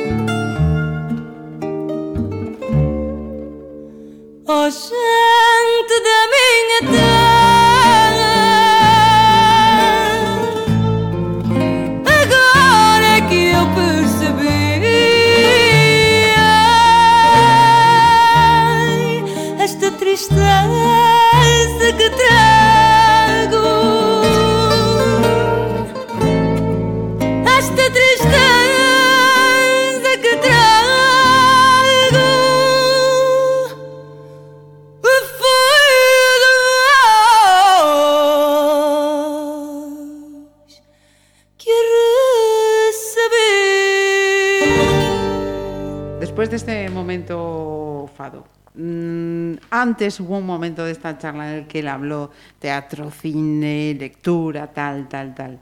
Y aquí es donde yo tenía la, la duda. Eh, en ese currículum eh, tienes un máster en, artes escénicas. No, lo doy. Ah, lo das. Sí. Ah, ah, ah, cuéntame eso. Nada, pues eh, yo soy, hasta el año pasado, creo que hace, hace dos años, ese máster existía. Eh, ahora, bueno, pues eh, eh, se ha parado ese máster, pero hasta hace dos años estuve durante un montón de años dando ese máster de artes escénicas y dentro, de, eso- dentro del máster hay diferentes asignaturas y una, la mía era sobre pedagogía teatral. Ajá. Y entonces, bueno, pues tuve la gran suerte durante años de conocer a, a un montón de gente. eh, la- la- la- el resumen es maravillosa. Gente maravillosa. Gente maravillosa. Por eso mi profesión te digo que eh, no lo puedo decir muy alto porque parece suena así como tal, pero es que es, que es fantástica. Conocer a las personas, eh, compartir, eh, que te llaman, son amigos después, gente del teatro, cada tal. O sea, algo maravilloso, maravilloso. Eh, un profesor de la Facultad de Ciencias de la Educación y el Deporte, ¿qué deportes practica? Mira, yo soy, bueno, pues soy maratoniano. Ajá. Eh, corro maratones. Toma. Y, y bueno, pues eh, es, es algo que, que te diré que más allá de un deporte es una... eh, eh, ¿Cómo te diría? Eh, No una filosofía de vida, pero es casi. que me parece muy fuerte la palabra Claro. filosofía de vida, pero, pero sí me ha enseñado muchísimo, porque eh, quizás es un deporte que va mucho conmigo, ¿no? Son deportes de larga duración, donde son 42 kilómetros, 195 metros, pero sobre todo son los entrenos, que son... eh, yo ahora, claro, no puedo, obviamente, ¿no? Pero son entrenos, eh, haces más de mil kilómetros de entrenamiento y, y son muchas horas de pensar, ¿no? De ir solo, Es que no, no corre solo las piernas, corre la cabeza. Claro, más. vas- entonces a lo mejor imagínate, estás dos o tres horas eh, corriendo solo y te da para todo, ¿no? Vas pensando muchas cosas, eh, eh, resuelves cosas, eh, tienes problemas que a veces no encuentras solución, pero a mí me gusta esa sensación, ¿no? Y después la sensación de, de sentirte que cuando acabas una maratón eh, puedes acabar cualquier cosa en tu vida. Son objetivos súper fuertes, ¿no? Entonces, cuando acabas eso, me pasó en la primera. ¿Cuál fue la primera? Mira, la primera fue eh, a Maratón Dominio, en Ourense. Eh, bueno, absolutamente no había nadie de público, no había nadie, o sea, es decir, corría solo, me, me animó el que me daba el agua, venga. Y se lo agradeces infinitamente. Pero nada, nadie, o sea, no, no había nadie. Entra, en, entra en- bueno, allí en el río, ta, ta, ta, ta, de un puente a otro, seis vueltas de diez, bueno, era una, una, una cosa así como muy, como muy especial, ¿no? Después ya esa, esa maratón dejó de existir. Eh, y cuando la acabé, eh, y era una situación de, de, bueno, de eso, de, de un proyecto personal, de decir, bueno, tengo que acabar esto porque ta, ta, ta, ta, ta. Y llegué a meta, me abracé, me abracé ahí a un señor que no sé quién era, que me estaba esperando con las manos abiertas, y yo dije, bueno, pues me, es mío, es para mí. me agarro y empecé a llorar, ¿no? Y tal, ¿no? Y, y fue un momento, pues eso, ¿no? Eh, importante. Después ya corrí otras, ¿no? París, Hamburgo, mm, eh, Viena, eh, bueno, Barcelona, Valencia y tal, otras, ¿no? Lisboa. Y corrí, Casi nada. Y corrí, y bueno, pues siempre con la sensación de que no es solo eh, correr una distancia, es que hay muchas más cosas, ¿no? Es una... Es una Superación es- a sí mismo. Es una sensación de verdad. Eh, si, si alguno de tus oyentes me está escuchando y, y- y corre como yo, sabe de qué estoy hablando. Sabe, sa- sabes de qué estoy hablando. Sabes de qué estoy hablando. Es algo que, que, bueno, que eh, yo cada vez que tengo un proyecto de, de hacer una maratón, eh, no solo ese día ¿no? de correr la maratón, que es una fiesta, te vas a París, por, pues hay miles de personas eh, saludándote o animándote y tal, y no, no, es que son los cuatro meses que estás solo por, por abajo, por el y, y ya las culturas, solo a veces, eh, con lluvia, eh, con frío, o en verano con 30 grados. Y todos ahí son momentos de trabajo mental, de, de disciplinarte, de bajar a- con tus zapatillas, con el frío y tal, y que te lleva también a construirte, ¿no? a, en- a entender que eso forma parte de, de una, una disciplina, ¿no? de educarte ¿no? en, en las cuestiones que son importantes, no, no dejarte caer en la, en la pereza o en la monotonía, sino que mm, también te construyen. Y a mí eso me parece que, es- que ese deporte me va al pelo, me va al pelo, por mi forma de ser. Y además, eh, eh, vi- visto desde dentro, eh, bueno, pues hay, mucho humor, mucha retranca con esto de, claro, ahora los runners, ahora los tal, pero efectivamente, es que ne- no es una cuestión de, de- de modas o no de modas, es como dices tú, una forma de, plantearse no solo correr, sino, sino la vida, sí, sí. Absolutamente, e incluso bueno, la, la ganancia eh, mental, bienestar, eh, las relaciones que haces también con otras personas que coinciden- comparten contigo una filosofía, la maldita palabra, ¿no? Pero es verdad, una forma de entender la vida o una forma de entender la salud o, o la, la- la educación física, ¿no? El- el- pues es importante. Yo bueno, conozco mucha gente en ese ámbito, he conocido muchísima gente y, y es realmente maravilloso. ¿no? Lo que sí no me gusta caer es en el, en el extremo. ¿no? O sea, es decir, hay personas que viven por y para, para las maratones o en ese sentido yo no soy de esos. ¿no? Eh, quizá llegue un momento que a lo mejor me acerque un poco a eso, ¿no? Como estar muy metido, pues eh, bueno, pues hablar mucho de eso, ta, ta, ta, ta, ¿no? Pero hoy en día, eh, cuando corro una maratón, la última fue la de Rotterdam, la disfruto. O sea, llevo los cascos, voy disfrutando, paro, ¿sabes? O sea, bueno, pues dejo pase, pase, ¿no? voy tranquilo o ayudo a alguien que a lo mejor le pegó un tirón allí, bueno, no, no tengo esas prisas de, que a lo mejor tenía al principio, ¿no?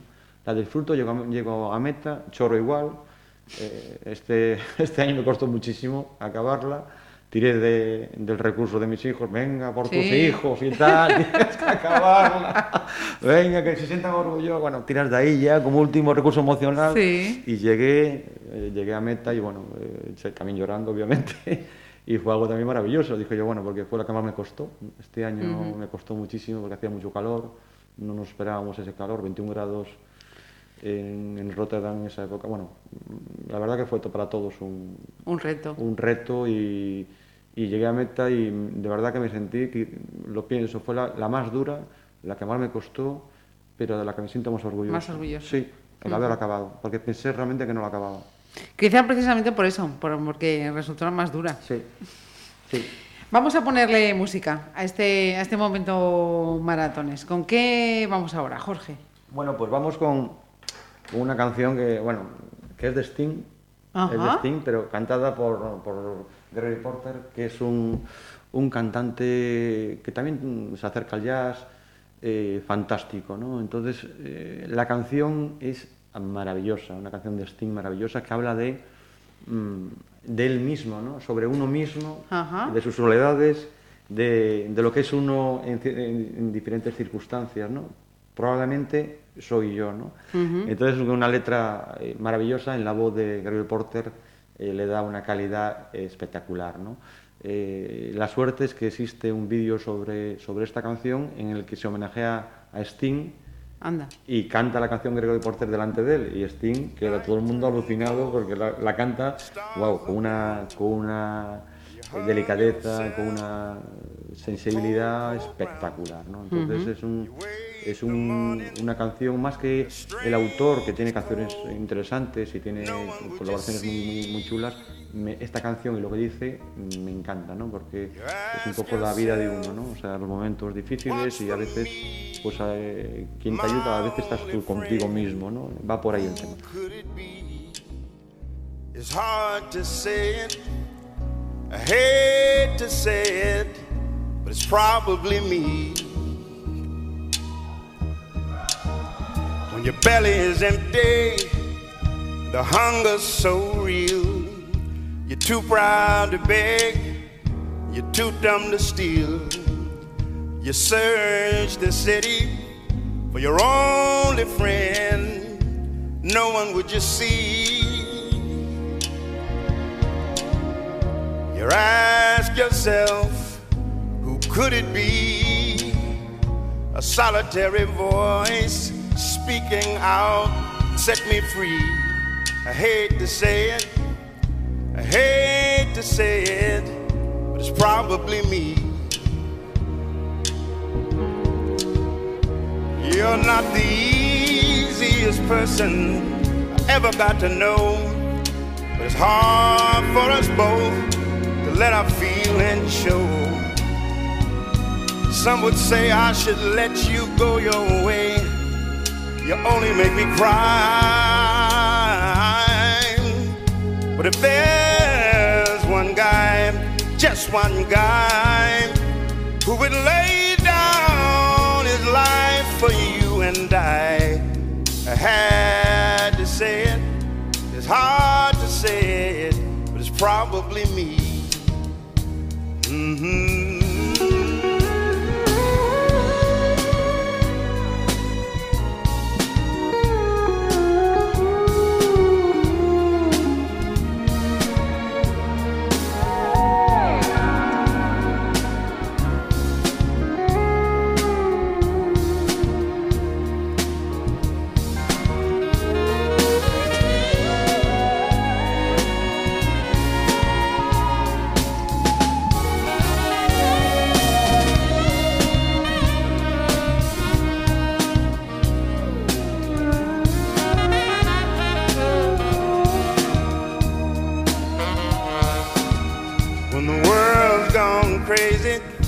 it makes no sense.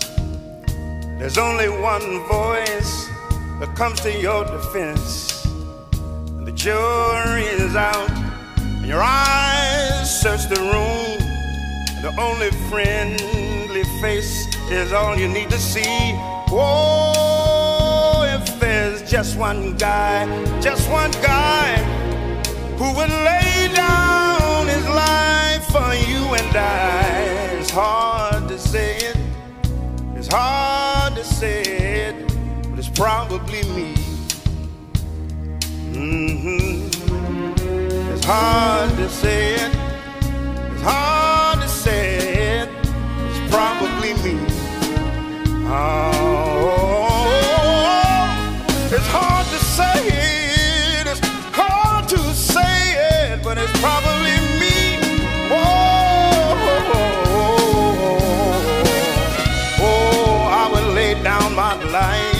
I would lay down my life for you. Oh, hey, hey, it's hard to say it, it's hard to say it, it's hard to say it, it's hard to say it,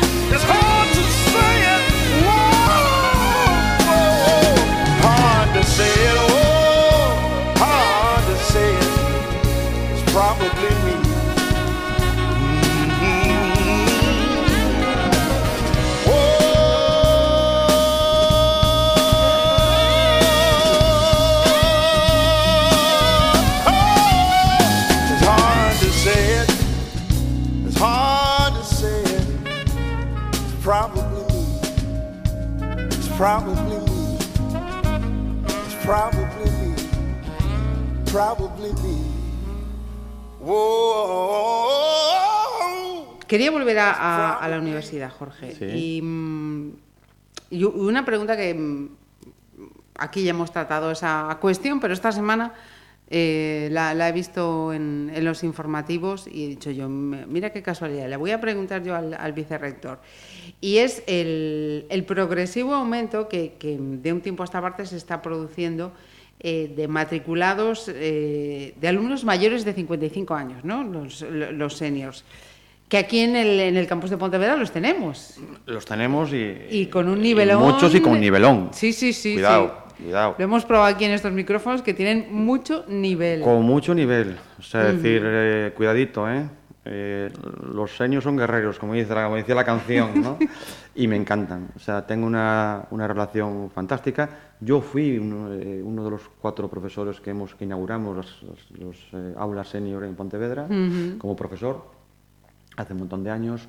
Eh, hace poco me lo recordaba el, el presidente porque estuve clausurando la- el curso académico y poniendo las bandas, las becas ¿no? Las- Sí. a los alumnos y era maravilloso, maravilloso eh, verlos con los nervios, eh, recibiendo su beca y su diploma. eh, fue emocionante. La verdad que eh, me tocó este año ir a un montón de, de actos de, de esta factura. de Pero este en concreto, eh, como a mí los mayores me, me seduce mucho, ¿no? Eh, que alguien mayor, mm, y cuando digo mayor, digo un senior de 55 años, cuidado. que, que Eh, eh, cuidado, mayor. Cuidado, que estaban diciendo allí, estaban diciendo el senior, y yo diciendo, "Joder, es que yo Eh, nada estoy yo soy ahí. senior. Sí, sí, sí, sí.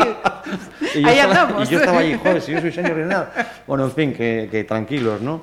Y, y la verdad que fue maravilloso, porque eh, los tenía enfrente, estaban en, en el auditorium de, de la Escuela de Forestales, eh, todo muy bonito, y venía todo el mundo elegante, elegantísimo, estábamos todos eh, para la ocasión elegantísimos, y, y la verdad que fue un acto maravilloso, ¿no? lleno de emoción, eh, con un padrino fantástico, un profesor, que hizo un discurso mm, precioso, con el coro que también estuvo a la altura, con una soprano. Bueno, fu- fue, fue maravilloso. Yo me encontré comodísimo y sobre todo me siento muy orgulloso de mis mayores, en el sentido de que, eh, que alguien eh, tenga la fortaleza, las ganas eh, de, seguir estudiando, de seguir aprendiendo, ¿no? que es un poco eh, el, el- el- el aprendizaje a lo largo de toda la vida, ¿no? que, que tanto hoy en día se habla. ¿no?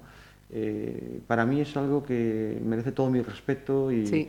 y por lo que lucho y abogo para que, para que crezca mucho más la matrícula. ¿no? Desde aquí, desde tus micrófonos, me gustaría animar a todas aquellas personas mayores de 55 años que se, que se acerquen a la universidad, que, que vean que, que la universidad es un espacio cercano, amable, en el que cuidamos mucho a, nuestros alumnos y alumnas, eh, tengan la edad que tengan.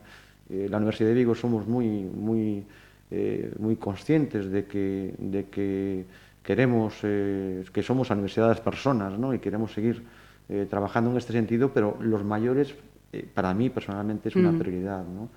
Eh, Y, y es un plus, además, pa- pa- Mira, para una entidad es un auténtico pienso. plus de riqueza, ¿no? Porque estamos hablando de personas que tienen una experiencia laboral importante y a su vez eh, vienen a la universidad a aprender, con lo cual podemos recuperar toda su riqueza, todo ese bagaje que tienen de años y a la vez nosotros también podemos aportar, ¿no? El conjunto de todo eso, eh, bueno, pues te da un, un- un perfil de un alumno maravilloso. Mira, te voy a contar una anécdota. Yo cuando empecé a dar clases a los mayores daba de nuevas tecnologías. Entonces los les enseñaba a hacer los blogs y esas cosas, ¿no? Yo tenía algunos mayores, tenía uno en concreto que estaba con la, con la máquina de escribir, la Olivetti, y escribía cartas y tal, ¿no? Entonces, eh, todos los días cuando salíamos mm, me daba la mano y me agradecía la clase, ¿no? Gracias, profesor, y tal, tal, tal. Entonces yo me emocionaba, ¿no? Porque diciendo, joder, qué bonito, ¿no? Ta, ta, ta. Y después, eh, cuando empezó a descubrir lo que era realmente las nuevas tecnologías, era otra persona. O sea, lo que es el aprendizaje, ¿no? Lo que es los nuevos conocimientos, cómo le había cambiado, no solo a él, sino a todo ese grupo. Me, acuerdo perfectamente de ese grupo. Incluso al- alguno de los blogs que, que hizo alguna de las personas tenía más de 100.000 entradas. Eh, sí, en concreto, aún, bueno, recuerdo una persona que, que está en activo con el tema del camino portugués, eh, que utilizaron ese, ese blog para el tema del camino portugués. Ajá. Y bueno, eh, era increíble y tal. Eh, tenemos hablado de ese tema y de aquella época. O sea, te digo, maravilloso. O sea, eh, unos, unos, unos momentos, unos recuerdos maravillosos. ¿Qué pasa hoy en día? Que que tengo la suerte de estar como, como vicerrector y soy sensible a eso y quiero activar muchísimo más eso. ¿no? Te, te diré que hoy mismo, hoy mismo, eh, mm, ¿cómo te diría yo? Estoy gestionando una serie de, de actividades muy interesantes a través de un proyecto para los, eh, para los eh, seniors de Pontevedra. ¿no? Ajá. Entonces, bueno, pues eh, hoy mismo os he llamado al coordinador para que nos veamos y para que poder activar todo esto también Qué aquí. bueno. Es, digamos que es un proyecto parte de la Universidad de Vigo, ¿vale? Ajá. Pero sí que lo he incorporado, incorporado a Pontevedra. Al campus. Sí, entonces yo- les va a encantar porque, porque bueno, son- tiene cuatro líneas de trabajo para, para ellos maravillosas, ¿no? Y, y en esa línea quiero seguir, o sea, es decir, quiero, quiero seguir empoderando a una, a una franja de edad que me parece fantástica, que creo que es la edad maravillosa para también para, para aprender nuevos conocimientos, en, lo que uno, en la que uno está súper activo, porque te diré que todas las personas que vienen a, los, eh, a las clases senior, eh, tienen una actividad que yo me quedo loco. Sí, es decir, te dejan, eh, me quedo loco. anonadada, O sea, es sí, decir, sí, quieren sí, aprender, quieren ir a una excursión a ver no sé qué, el monasterio tal o, el, o la- el centro de investigación de no sé dónde. O, o sea, es decir, se apuntan a todo, son súper receptivos, siempre con una sonrisa, activísimos. Eh, ellos- bueno, no sé. Es la diferencia entre eh, estudiar por obligación o porque me toca y, y hacerlo Así porque es, quiero, así es, porque me apetece. Así es. Entonces, bueno, pues eso es un, un perfil que, que nos encanta en la universidad también, ¿no? Entonces, nosotros queremos ser también, eh, bueno, pues punteros en eso y queremos ofrecerles eh, la mayor calidad posible que pueda tener nuestra universidad, ¿no? Y te aseguro que, que lo vamos a conseguir. Se- seguro que sí, no me cabe duda. Mira, eh, venga, otra parada musical que nos vamos con, con uno de los míticos también de, de la música. Mira, eh, Pat Metheny, bueno, pues, ¿qué te voy a contar? Es uno, digamos que de- para mí es el mejor guitarrista del mundo. Algunos dirán que no, pero para mí eh, es una persona eh, que me parece eh, que ha elevado el- el- lo que es el talento musical a unas cotas eh, únicas. Tiene unos trabajos, unos discos eh, que, wow, que me, que me encantan. Recuerdo uno en concreto que formó parte de mi vida durante una época de estudiante, que se llama Secret Story, y que bueno, que estudiaba con esa música de fondo. Entonces, claro, obviamente me trae muchos, muchísimos recuerdos. ¿no? Esta canción es quizás eh, es una canción maravillosa, un poco larga, de ocho minutos, algo más, eh, pero va de menos a más y, y emociona. ¿no? Es un, pertenece a un disco que se llama Ram, o sea, como fuera de ruta o fuera de...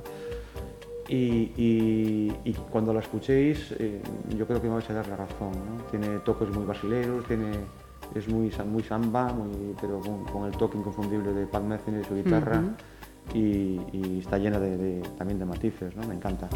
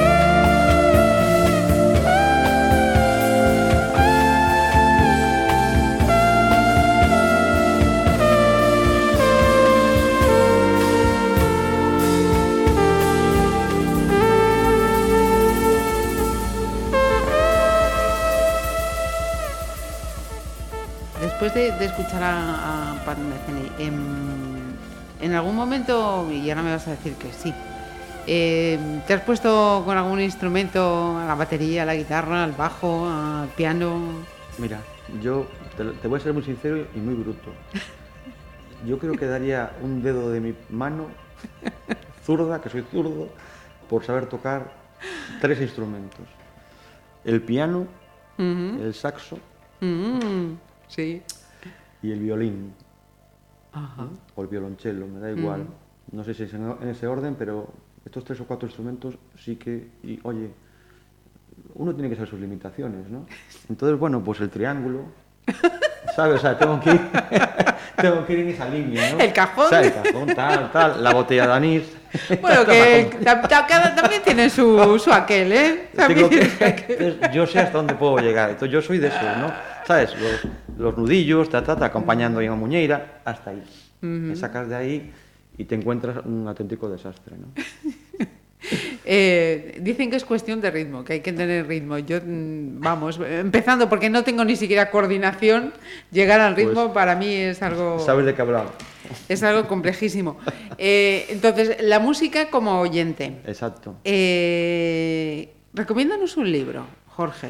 Buah, mira, el último, ¿qué fue el último que leí ahora? El último, bueno, estuve leyendo, bueno, lo último que leí fue un libro sobre de Chomsky, ¿no? De Noam Chomsky, sobre, bueno, el- el- la relación mundial, ¿no? Del poder y tal, ¿no? Pero bueno, no recomendaría ese porque a lo mejor yo soy más así, más raro en esos sentidos, ¿no? Eh, lo último que, le- que leí es uno de, de Murakami, Ajá. de, bueno, para los que corremos, eh, tiene un libro muy interesante, ¿no? Que es, por- por- creo que se llama Porque corro, tal, lo leí hace muchos años, hace bastantes años, pero uno de los últimos de, de Murakami que, que lo leí este verano, que lo leí este verano, que, que, bueno, no recuerdo ahora el nombre, pero te lo, te lo diré a lo largo de la entrevista.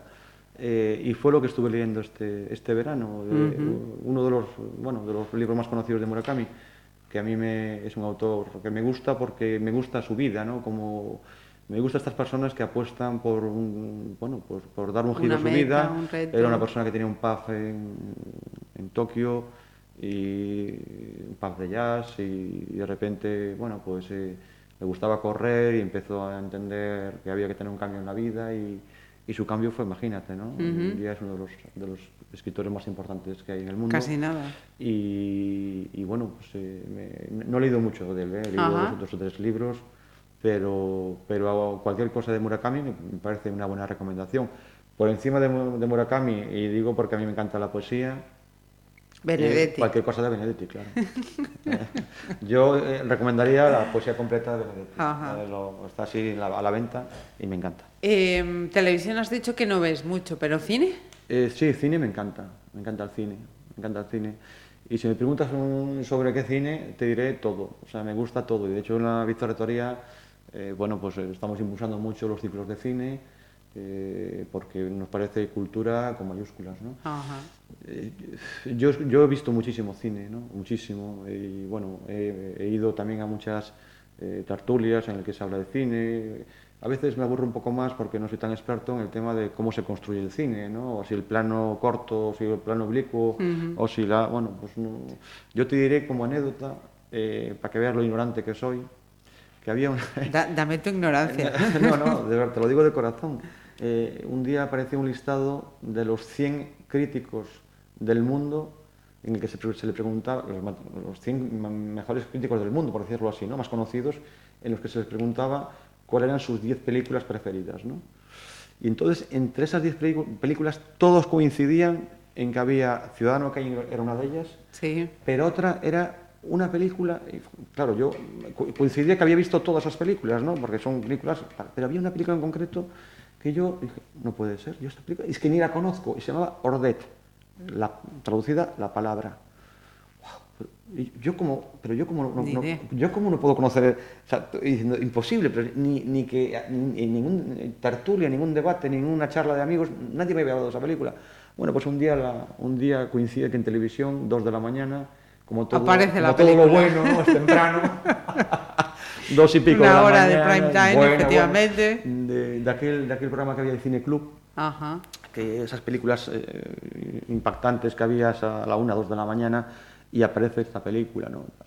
Y yo ahí me di cuenta que la, cuando lo que resistí, lo que pude verla, lo que resistí a verla, ¿no? Eh, porque una, una película muy, muy, muy impresionista, muy de, muy de luz, eh, de poco diálogo, muy que parecían cuadros casi, eh, entendí que yo no entiendo absolutamente nada de cine. O sea, entiendo Mira, eh, de lo que me produce. Eh, pero- por distintas vías y en distintos momentos, pero creo que hemos llegado a la misma conclusión. pero yo creo que cuando, cuando llegas a esa conclusión es decir, mira, mm, a hacer puñetas. No me sentía complejado No. Efectivamente. Te lo puedo asegurar porque, el cine me emociona, ¿no? y, y ahí, bueno, pues yo qué sé, es que no, no, no sabría por dónde empezar, ¿no? La cantidad de películas que, que, que, que me- que te podía nombrar, ¿no? Pero, bueno, pues, pues por ejemplo, se me ocurre ahora, porque una película que habla de, una película de- del cine que habla de cine, ¿no? Como puede ser Cinema Paradiso, ¿no?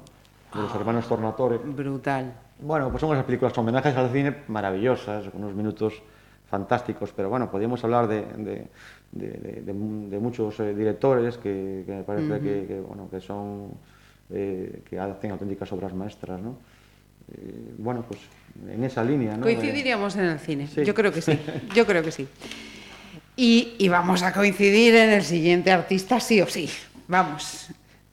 Sin lugar a dudas. Bueno, bueno, pues... el- Don Antonio Vega. El mayor poeta español ¿no? que, que existe dentro de la música, ¿no? Una persona eh, que, bueno, que, que ha, que ha dado muchísimo ¿no? al, al gusto musical de este país, que ha, ha significado pues, un referente que perdurará, eh, yo creo que a lo largo de toda la historia de la música española eh, está, estará, este, estará Antonio Vega encumbrado eh, muy, muy, muy arriba, muy arriba, porque las letras de, de Antonio eh, son auténtica poesía y auténtica dulzura para, para los oídos.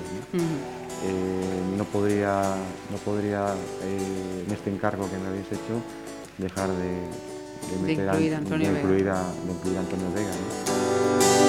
Lucha de gigantes convierte el aire en gas natural. Un duelo salvaje advierte lo cerca que ando de entrar en un mundo descomunal. Siento mi fragilidad.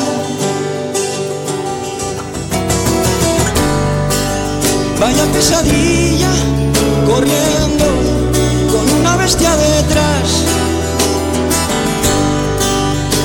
que es mentira todo, un sueño tonto y no más.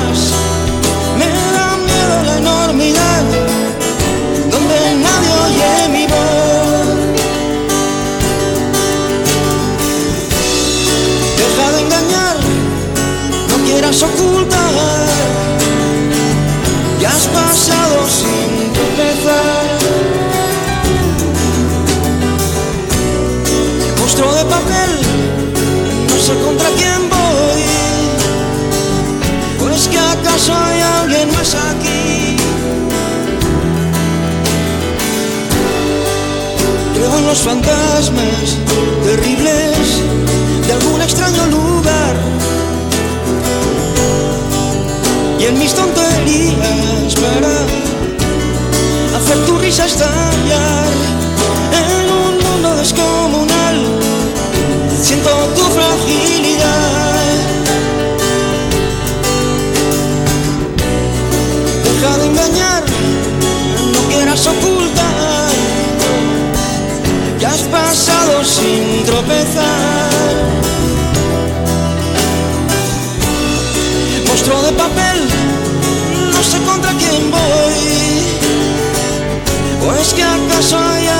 más aquí?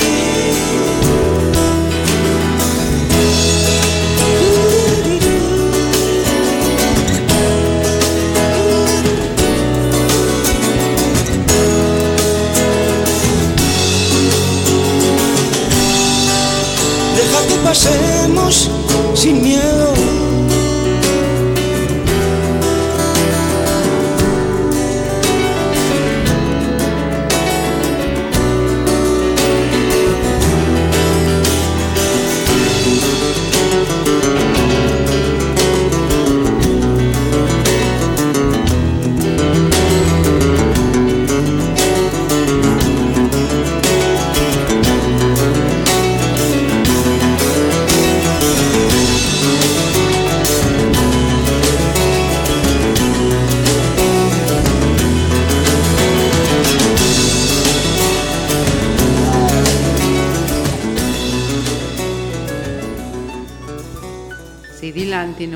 Nobel, este tenía que tener un príncipe de Asturias. absolutamente de acuerdo. Vamos ya con... eh, nos queda una selección nada más. Y, y en esta última parte em, yo hago preguntas muy cortitas. Venga. Eh, preguntas muy cortitas que algunas, fíjate, mm, sin saberlo ya me las has contestado. O, o al menos em, creo mm, cuáles van a ser las respuestas. También cortitas, me Sí, imagino. Sí. La, la primera que tenía señalada es si echas de menos a alguien. Y me Sí. imagino que sí, ya sé quién es. Sí, claro. No, no te he preguntado por su nombre, además. Bueno, mi padre se llamaba Gonzalo, pero todo el mundo lo llamaba Chalo. ¿Y, y algo? Eh, si echo de menos algo, eh, cuando se habla de algo se habla de cosas, ¿no? Yo no soy mucho de las cosas. Eh, te diría que no. Lo- todo lo que tengo no se mide en cosas que yo quiero, aprecio. Y mm, seguramente tampoco me, me equivoco pensando en la respuesta que me vas a dar a, a- agradeces la compañía de... Uf, mira, agradezco la compañía de mi familia. Mm, es lo que más, lo que más me llena. Mm, mi proyecto de vida, que es mi familia.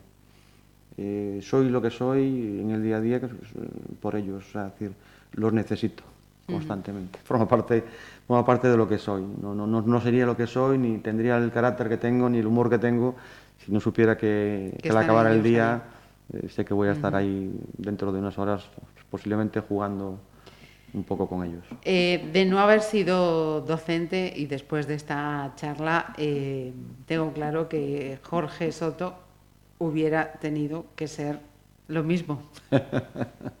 Bueno, pues no lo sé. La verdad que la vida, eh, no sé si existe la reencarnación, pero si existiese y uno pudiese elegir, me gustaría volver a, a tener relación con la, una profesión que tuviera relación con las personas, ¿no?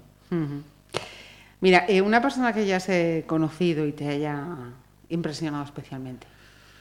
Pues el propio Mario Benedetti, que lo he conocido. Casi nada. Eh, hablabas antes de los maratones, un deporte que nunca practicarías. Eh, los deportes, eh, en- bueno, claro, la pregunta es eh, que nunca practicarías porque sabes que no tienes futuro en él o porque... Porque te da miedo, porque no te Sí, atreverías. yo, mira, por- hay un deporte que me encantaría, pero nunca, nunca sería capaz. Me gusta mucho la montaña, ¿no? Eh, pero el tema del alpinismo me parece para superhombres.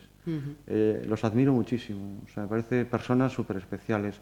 Me encantaría tener su capacidad y su valor para, para, para poder descubrir, pues eso, ¿no? Pues, eh, la montaña desde otra perspectiva. Eh, yo aquí hago pinitos, pues eso, pues a- vas a Trevinca, pues vas al Maluros, a los, a los de aquí, de Galicia, ¿no? Pero ya hasta ahí, llegas hasta ahí, y te llegas arriba y genial, ¿no? Y tal. Pero cuando ves, eh, bueno, pues a Edurne, pues a, a toda esta gente, ¿no? Que, eh, sobre meten todo, esos sobre ocho todo miles, sí. mujeres, que, digo, wow, impresionante, ¿no? Y tal. Y eso me... Sé que nunca sería capaz de hacerlo, pero también sé eh, que, son, que es un deporte que, que admiro, ¿no? Admiro. Eh, ¿Algún propósito por cumplir? Eh, sí, eh, te va a sonar así como muy repipi o tal, pero cada para. día mm, me gustaría ser mejor persona, ¿no? ¿Cuántos quisiéramos?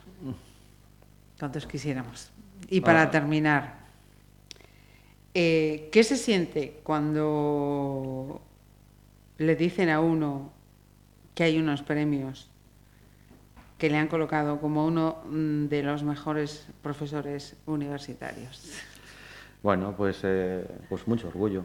La verdad que un día me llaman y me dice un amigo que me ha visto en una lista y me dio un susto tremendo. ¿De, de morosos? Sí, no, De- claro, de- claro, dije yo, joder, macho, no me des susto. Dije yo, pero yo, ya, el ojo, el ojo temblando, ¿no? Ya, pero yo, joder, y yo, claro, a ver, me, Jorgiño, ¿dónde has metido? ¿En qué lío te has metido? Que sales en una lista de no sé qué y tal. Y dice, no, no, no, tanto, nos echamos a reír, me dice, no, es una lista de tal, pero no tengo ni idea, pero que si esto dónde sale y tal, o sea, no tenía ni idea, ni idea. Y entonces me dice, no, sale tal. Y fui a verlo y, y, bueno, yo no me vi en ningún lado. Y dice, pero no, pero sí estás y tal. Y de repente no sabía ni de qué iba todo eso. Y entonces estábamos ahí un montón de gente, pero, pero, pero muchísima gente, ¿no? De España. Y, y de repente empecé a preguntar que, bueno, que no, no, no, que eso eh, lo, te eligen los alumnos o la gente de, de tal, de tu ámbito, no sé qué, ta, ta. Y wow, entonces uno empieza a darse cuenta de que, bueno, de que esto va en serio y que, y que es un premio o que es un reconocimiento de la gente que, con, la que, con la que todos los días estás, ¿no? Eh, En las clases. Y entonces, bueno, claro, te emocionas muchísimo, ¿no? Porque eh, le da sentido a, a tu trabajo y, y al menos en el fondo piensas que tan mal, tan mal, tan mal no lo haces, ¿no? Cuando, cuando los propios alumnos te reconocen tu, tu trabajo y el esfuerzo, porque obviamente detrás de, de la docencia hay mucho esfuerzo, ¿no? Para intentar que cada clase sea, sea única. Eh, y que haya un buen ambiente y que la gente aprenda y que vean que hay calidad y que, que hay responsabilidad y que uno va a clase con, con- con mucha profesionalidad, ¿no? Y entonces, bueno, ha sido, un, ha sido un regalo, el regalo de este año, ¿no? Para mí y tal, ¿no? Como otros muchos que ya ves que he tenido este año, ¿no? Lleno de, lleno de cosas buenas, ¿no? Eh, seguro que, no, seguro no. Eso es porque te lo, porque te lo mereces. Bueno, no sé. No... Vamos, vamos a cerrar esta playlist eh, con un tema de aquí, da, da terra, ¿no? Sí, un tema da terra, además. un tema da terra e sobre todo con xente que me parece que teñen, teñen moito que, que dicir, ¿no? Que son, bueno, pues Joel López eh, e Iván Ferreiro, ¿no? Uh eh, -huh. Un, un, un temazo, ¿no? O sea, un tema fantástico, uh -huh. que chamase Terra, ¿no? Tierra. Uh -huh y son de esa xente que, que bueno, que, que están que están dando dando un facendo un, un traballo maravilloso, uh -huh. ¿no? maravilloso. Son auténticos eh, cracks de, da música da música española, ¿no? Sí, situando no, os artistas eh, galegos no, no mm, mellor do, mm. do, do panorama nacional. Pero sí, de sí. supercalidad, non? Mm. O sea, decir, entón, bueno, pues este, tarra, este tierra en concreto é eh, é un tema precioso que, que fan os, os dous nunha praia sentados nunha tarde casi improvisando e sale un tema maravilloso de dos, de dos años, ¿no? de dos, uh -huh. de dos personas que son músicos con mayúsculas. Uh -huh. Pois eh, con eles, con eh, Xoel López e con Iván Ferreiro imos eh, pechar esta playlist de Jorge Soto que de verdade Ratos como este, eh, charlas como estas son as que fan que unha eh, agradeza e síntase a gusto na, su, na súa profesión. Moitas grazas. Bueno, grazas a vos. A verdade que é unha tarde fantástica. Depois dun día bastante movidiño, pois pues isto eh, é casi un recreo maravilloso, ¿no? Eh, sentime, bueno, moi acollido, eh, eres un encanto como persona, eh, e, eh, eh, bueno, desexote os mellores dos éxitos, porque sei que, sei que vai a ser así, ¿no? non, non digo nada que, que non se besa, que non, ve, que non besan os teus ouvintes que isto vai ser así. ¿no? Uh -huh Eh, estou a vosa disposición, espero que podamos ter eh, máis, máis contactos, eh, incluso na vosa casa que a, a vicerreitoría, que son fantás, cando chegades, ali tenéis, eh, a vosa casa. Yo soñaba cada día poder alcanzar la playa y ahora está tan cerca, casi ya la puedo leer y espero cada vez más próximo al final. Ya puedo sentir tierra seca tras la arena mojada y no me da la gana de pensar que nada es para siempre si esta canción se acaba. Que acabe el mundo para todos, todos somos nada. Sin las palabras dime qué nos queda y vuelven algunas rimas. A mi mente cansada, partes de guiones que creía olvidadas, melodías que una vez pensé que iba a perder. Se tornan ahora bellas y valientes sinfonías. Y hace tiempo que yo ya me fui, yo siempre me estoy yendo, pero siempre estoy contigo, aunque a veces piensas que no hay nada cuando me quedo mirando, como si estuviera ausentes porque estoy viajando, no pienses que voy a perderme.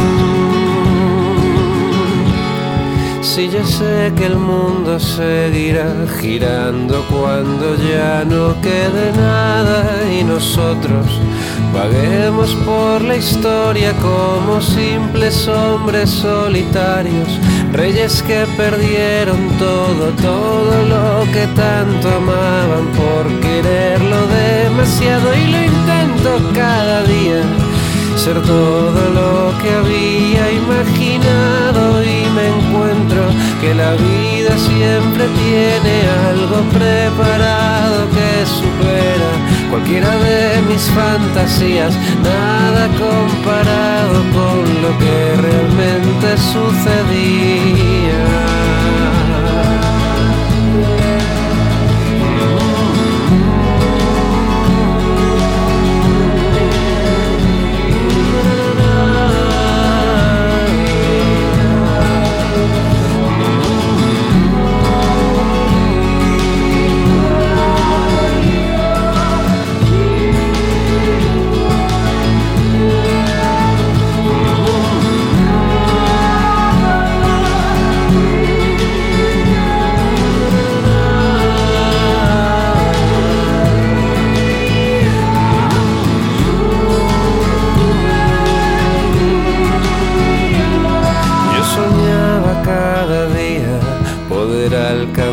La playa. Yo soñaba cada día poder alcanzar la playa.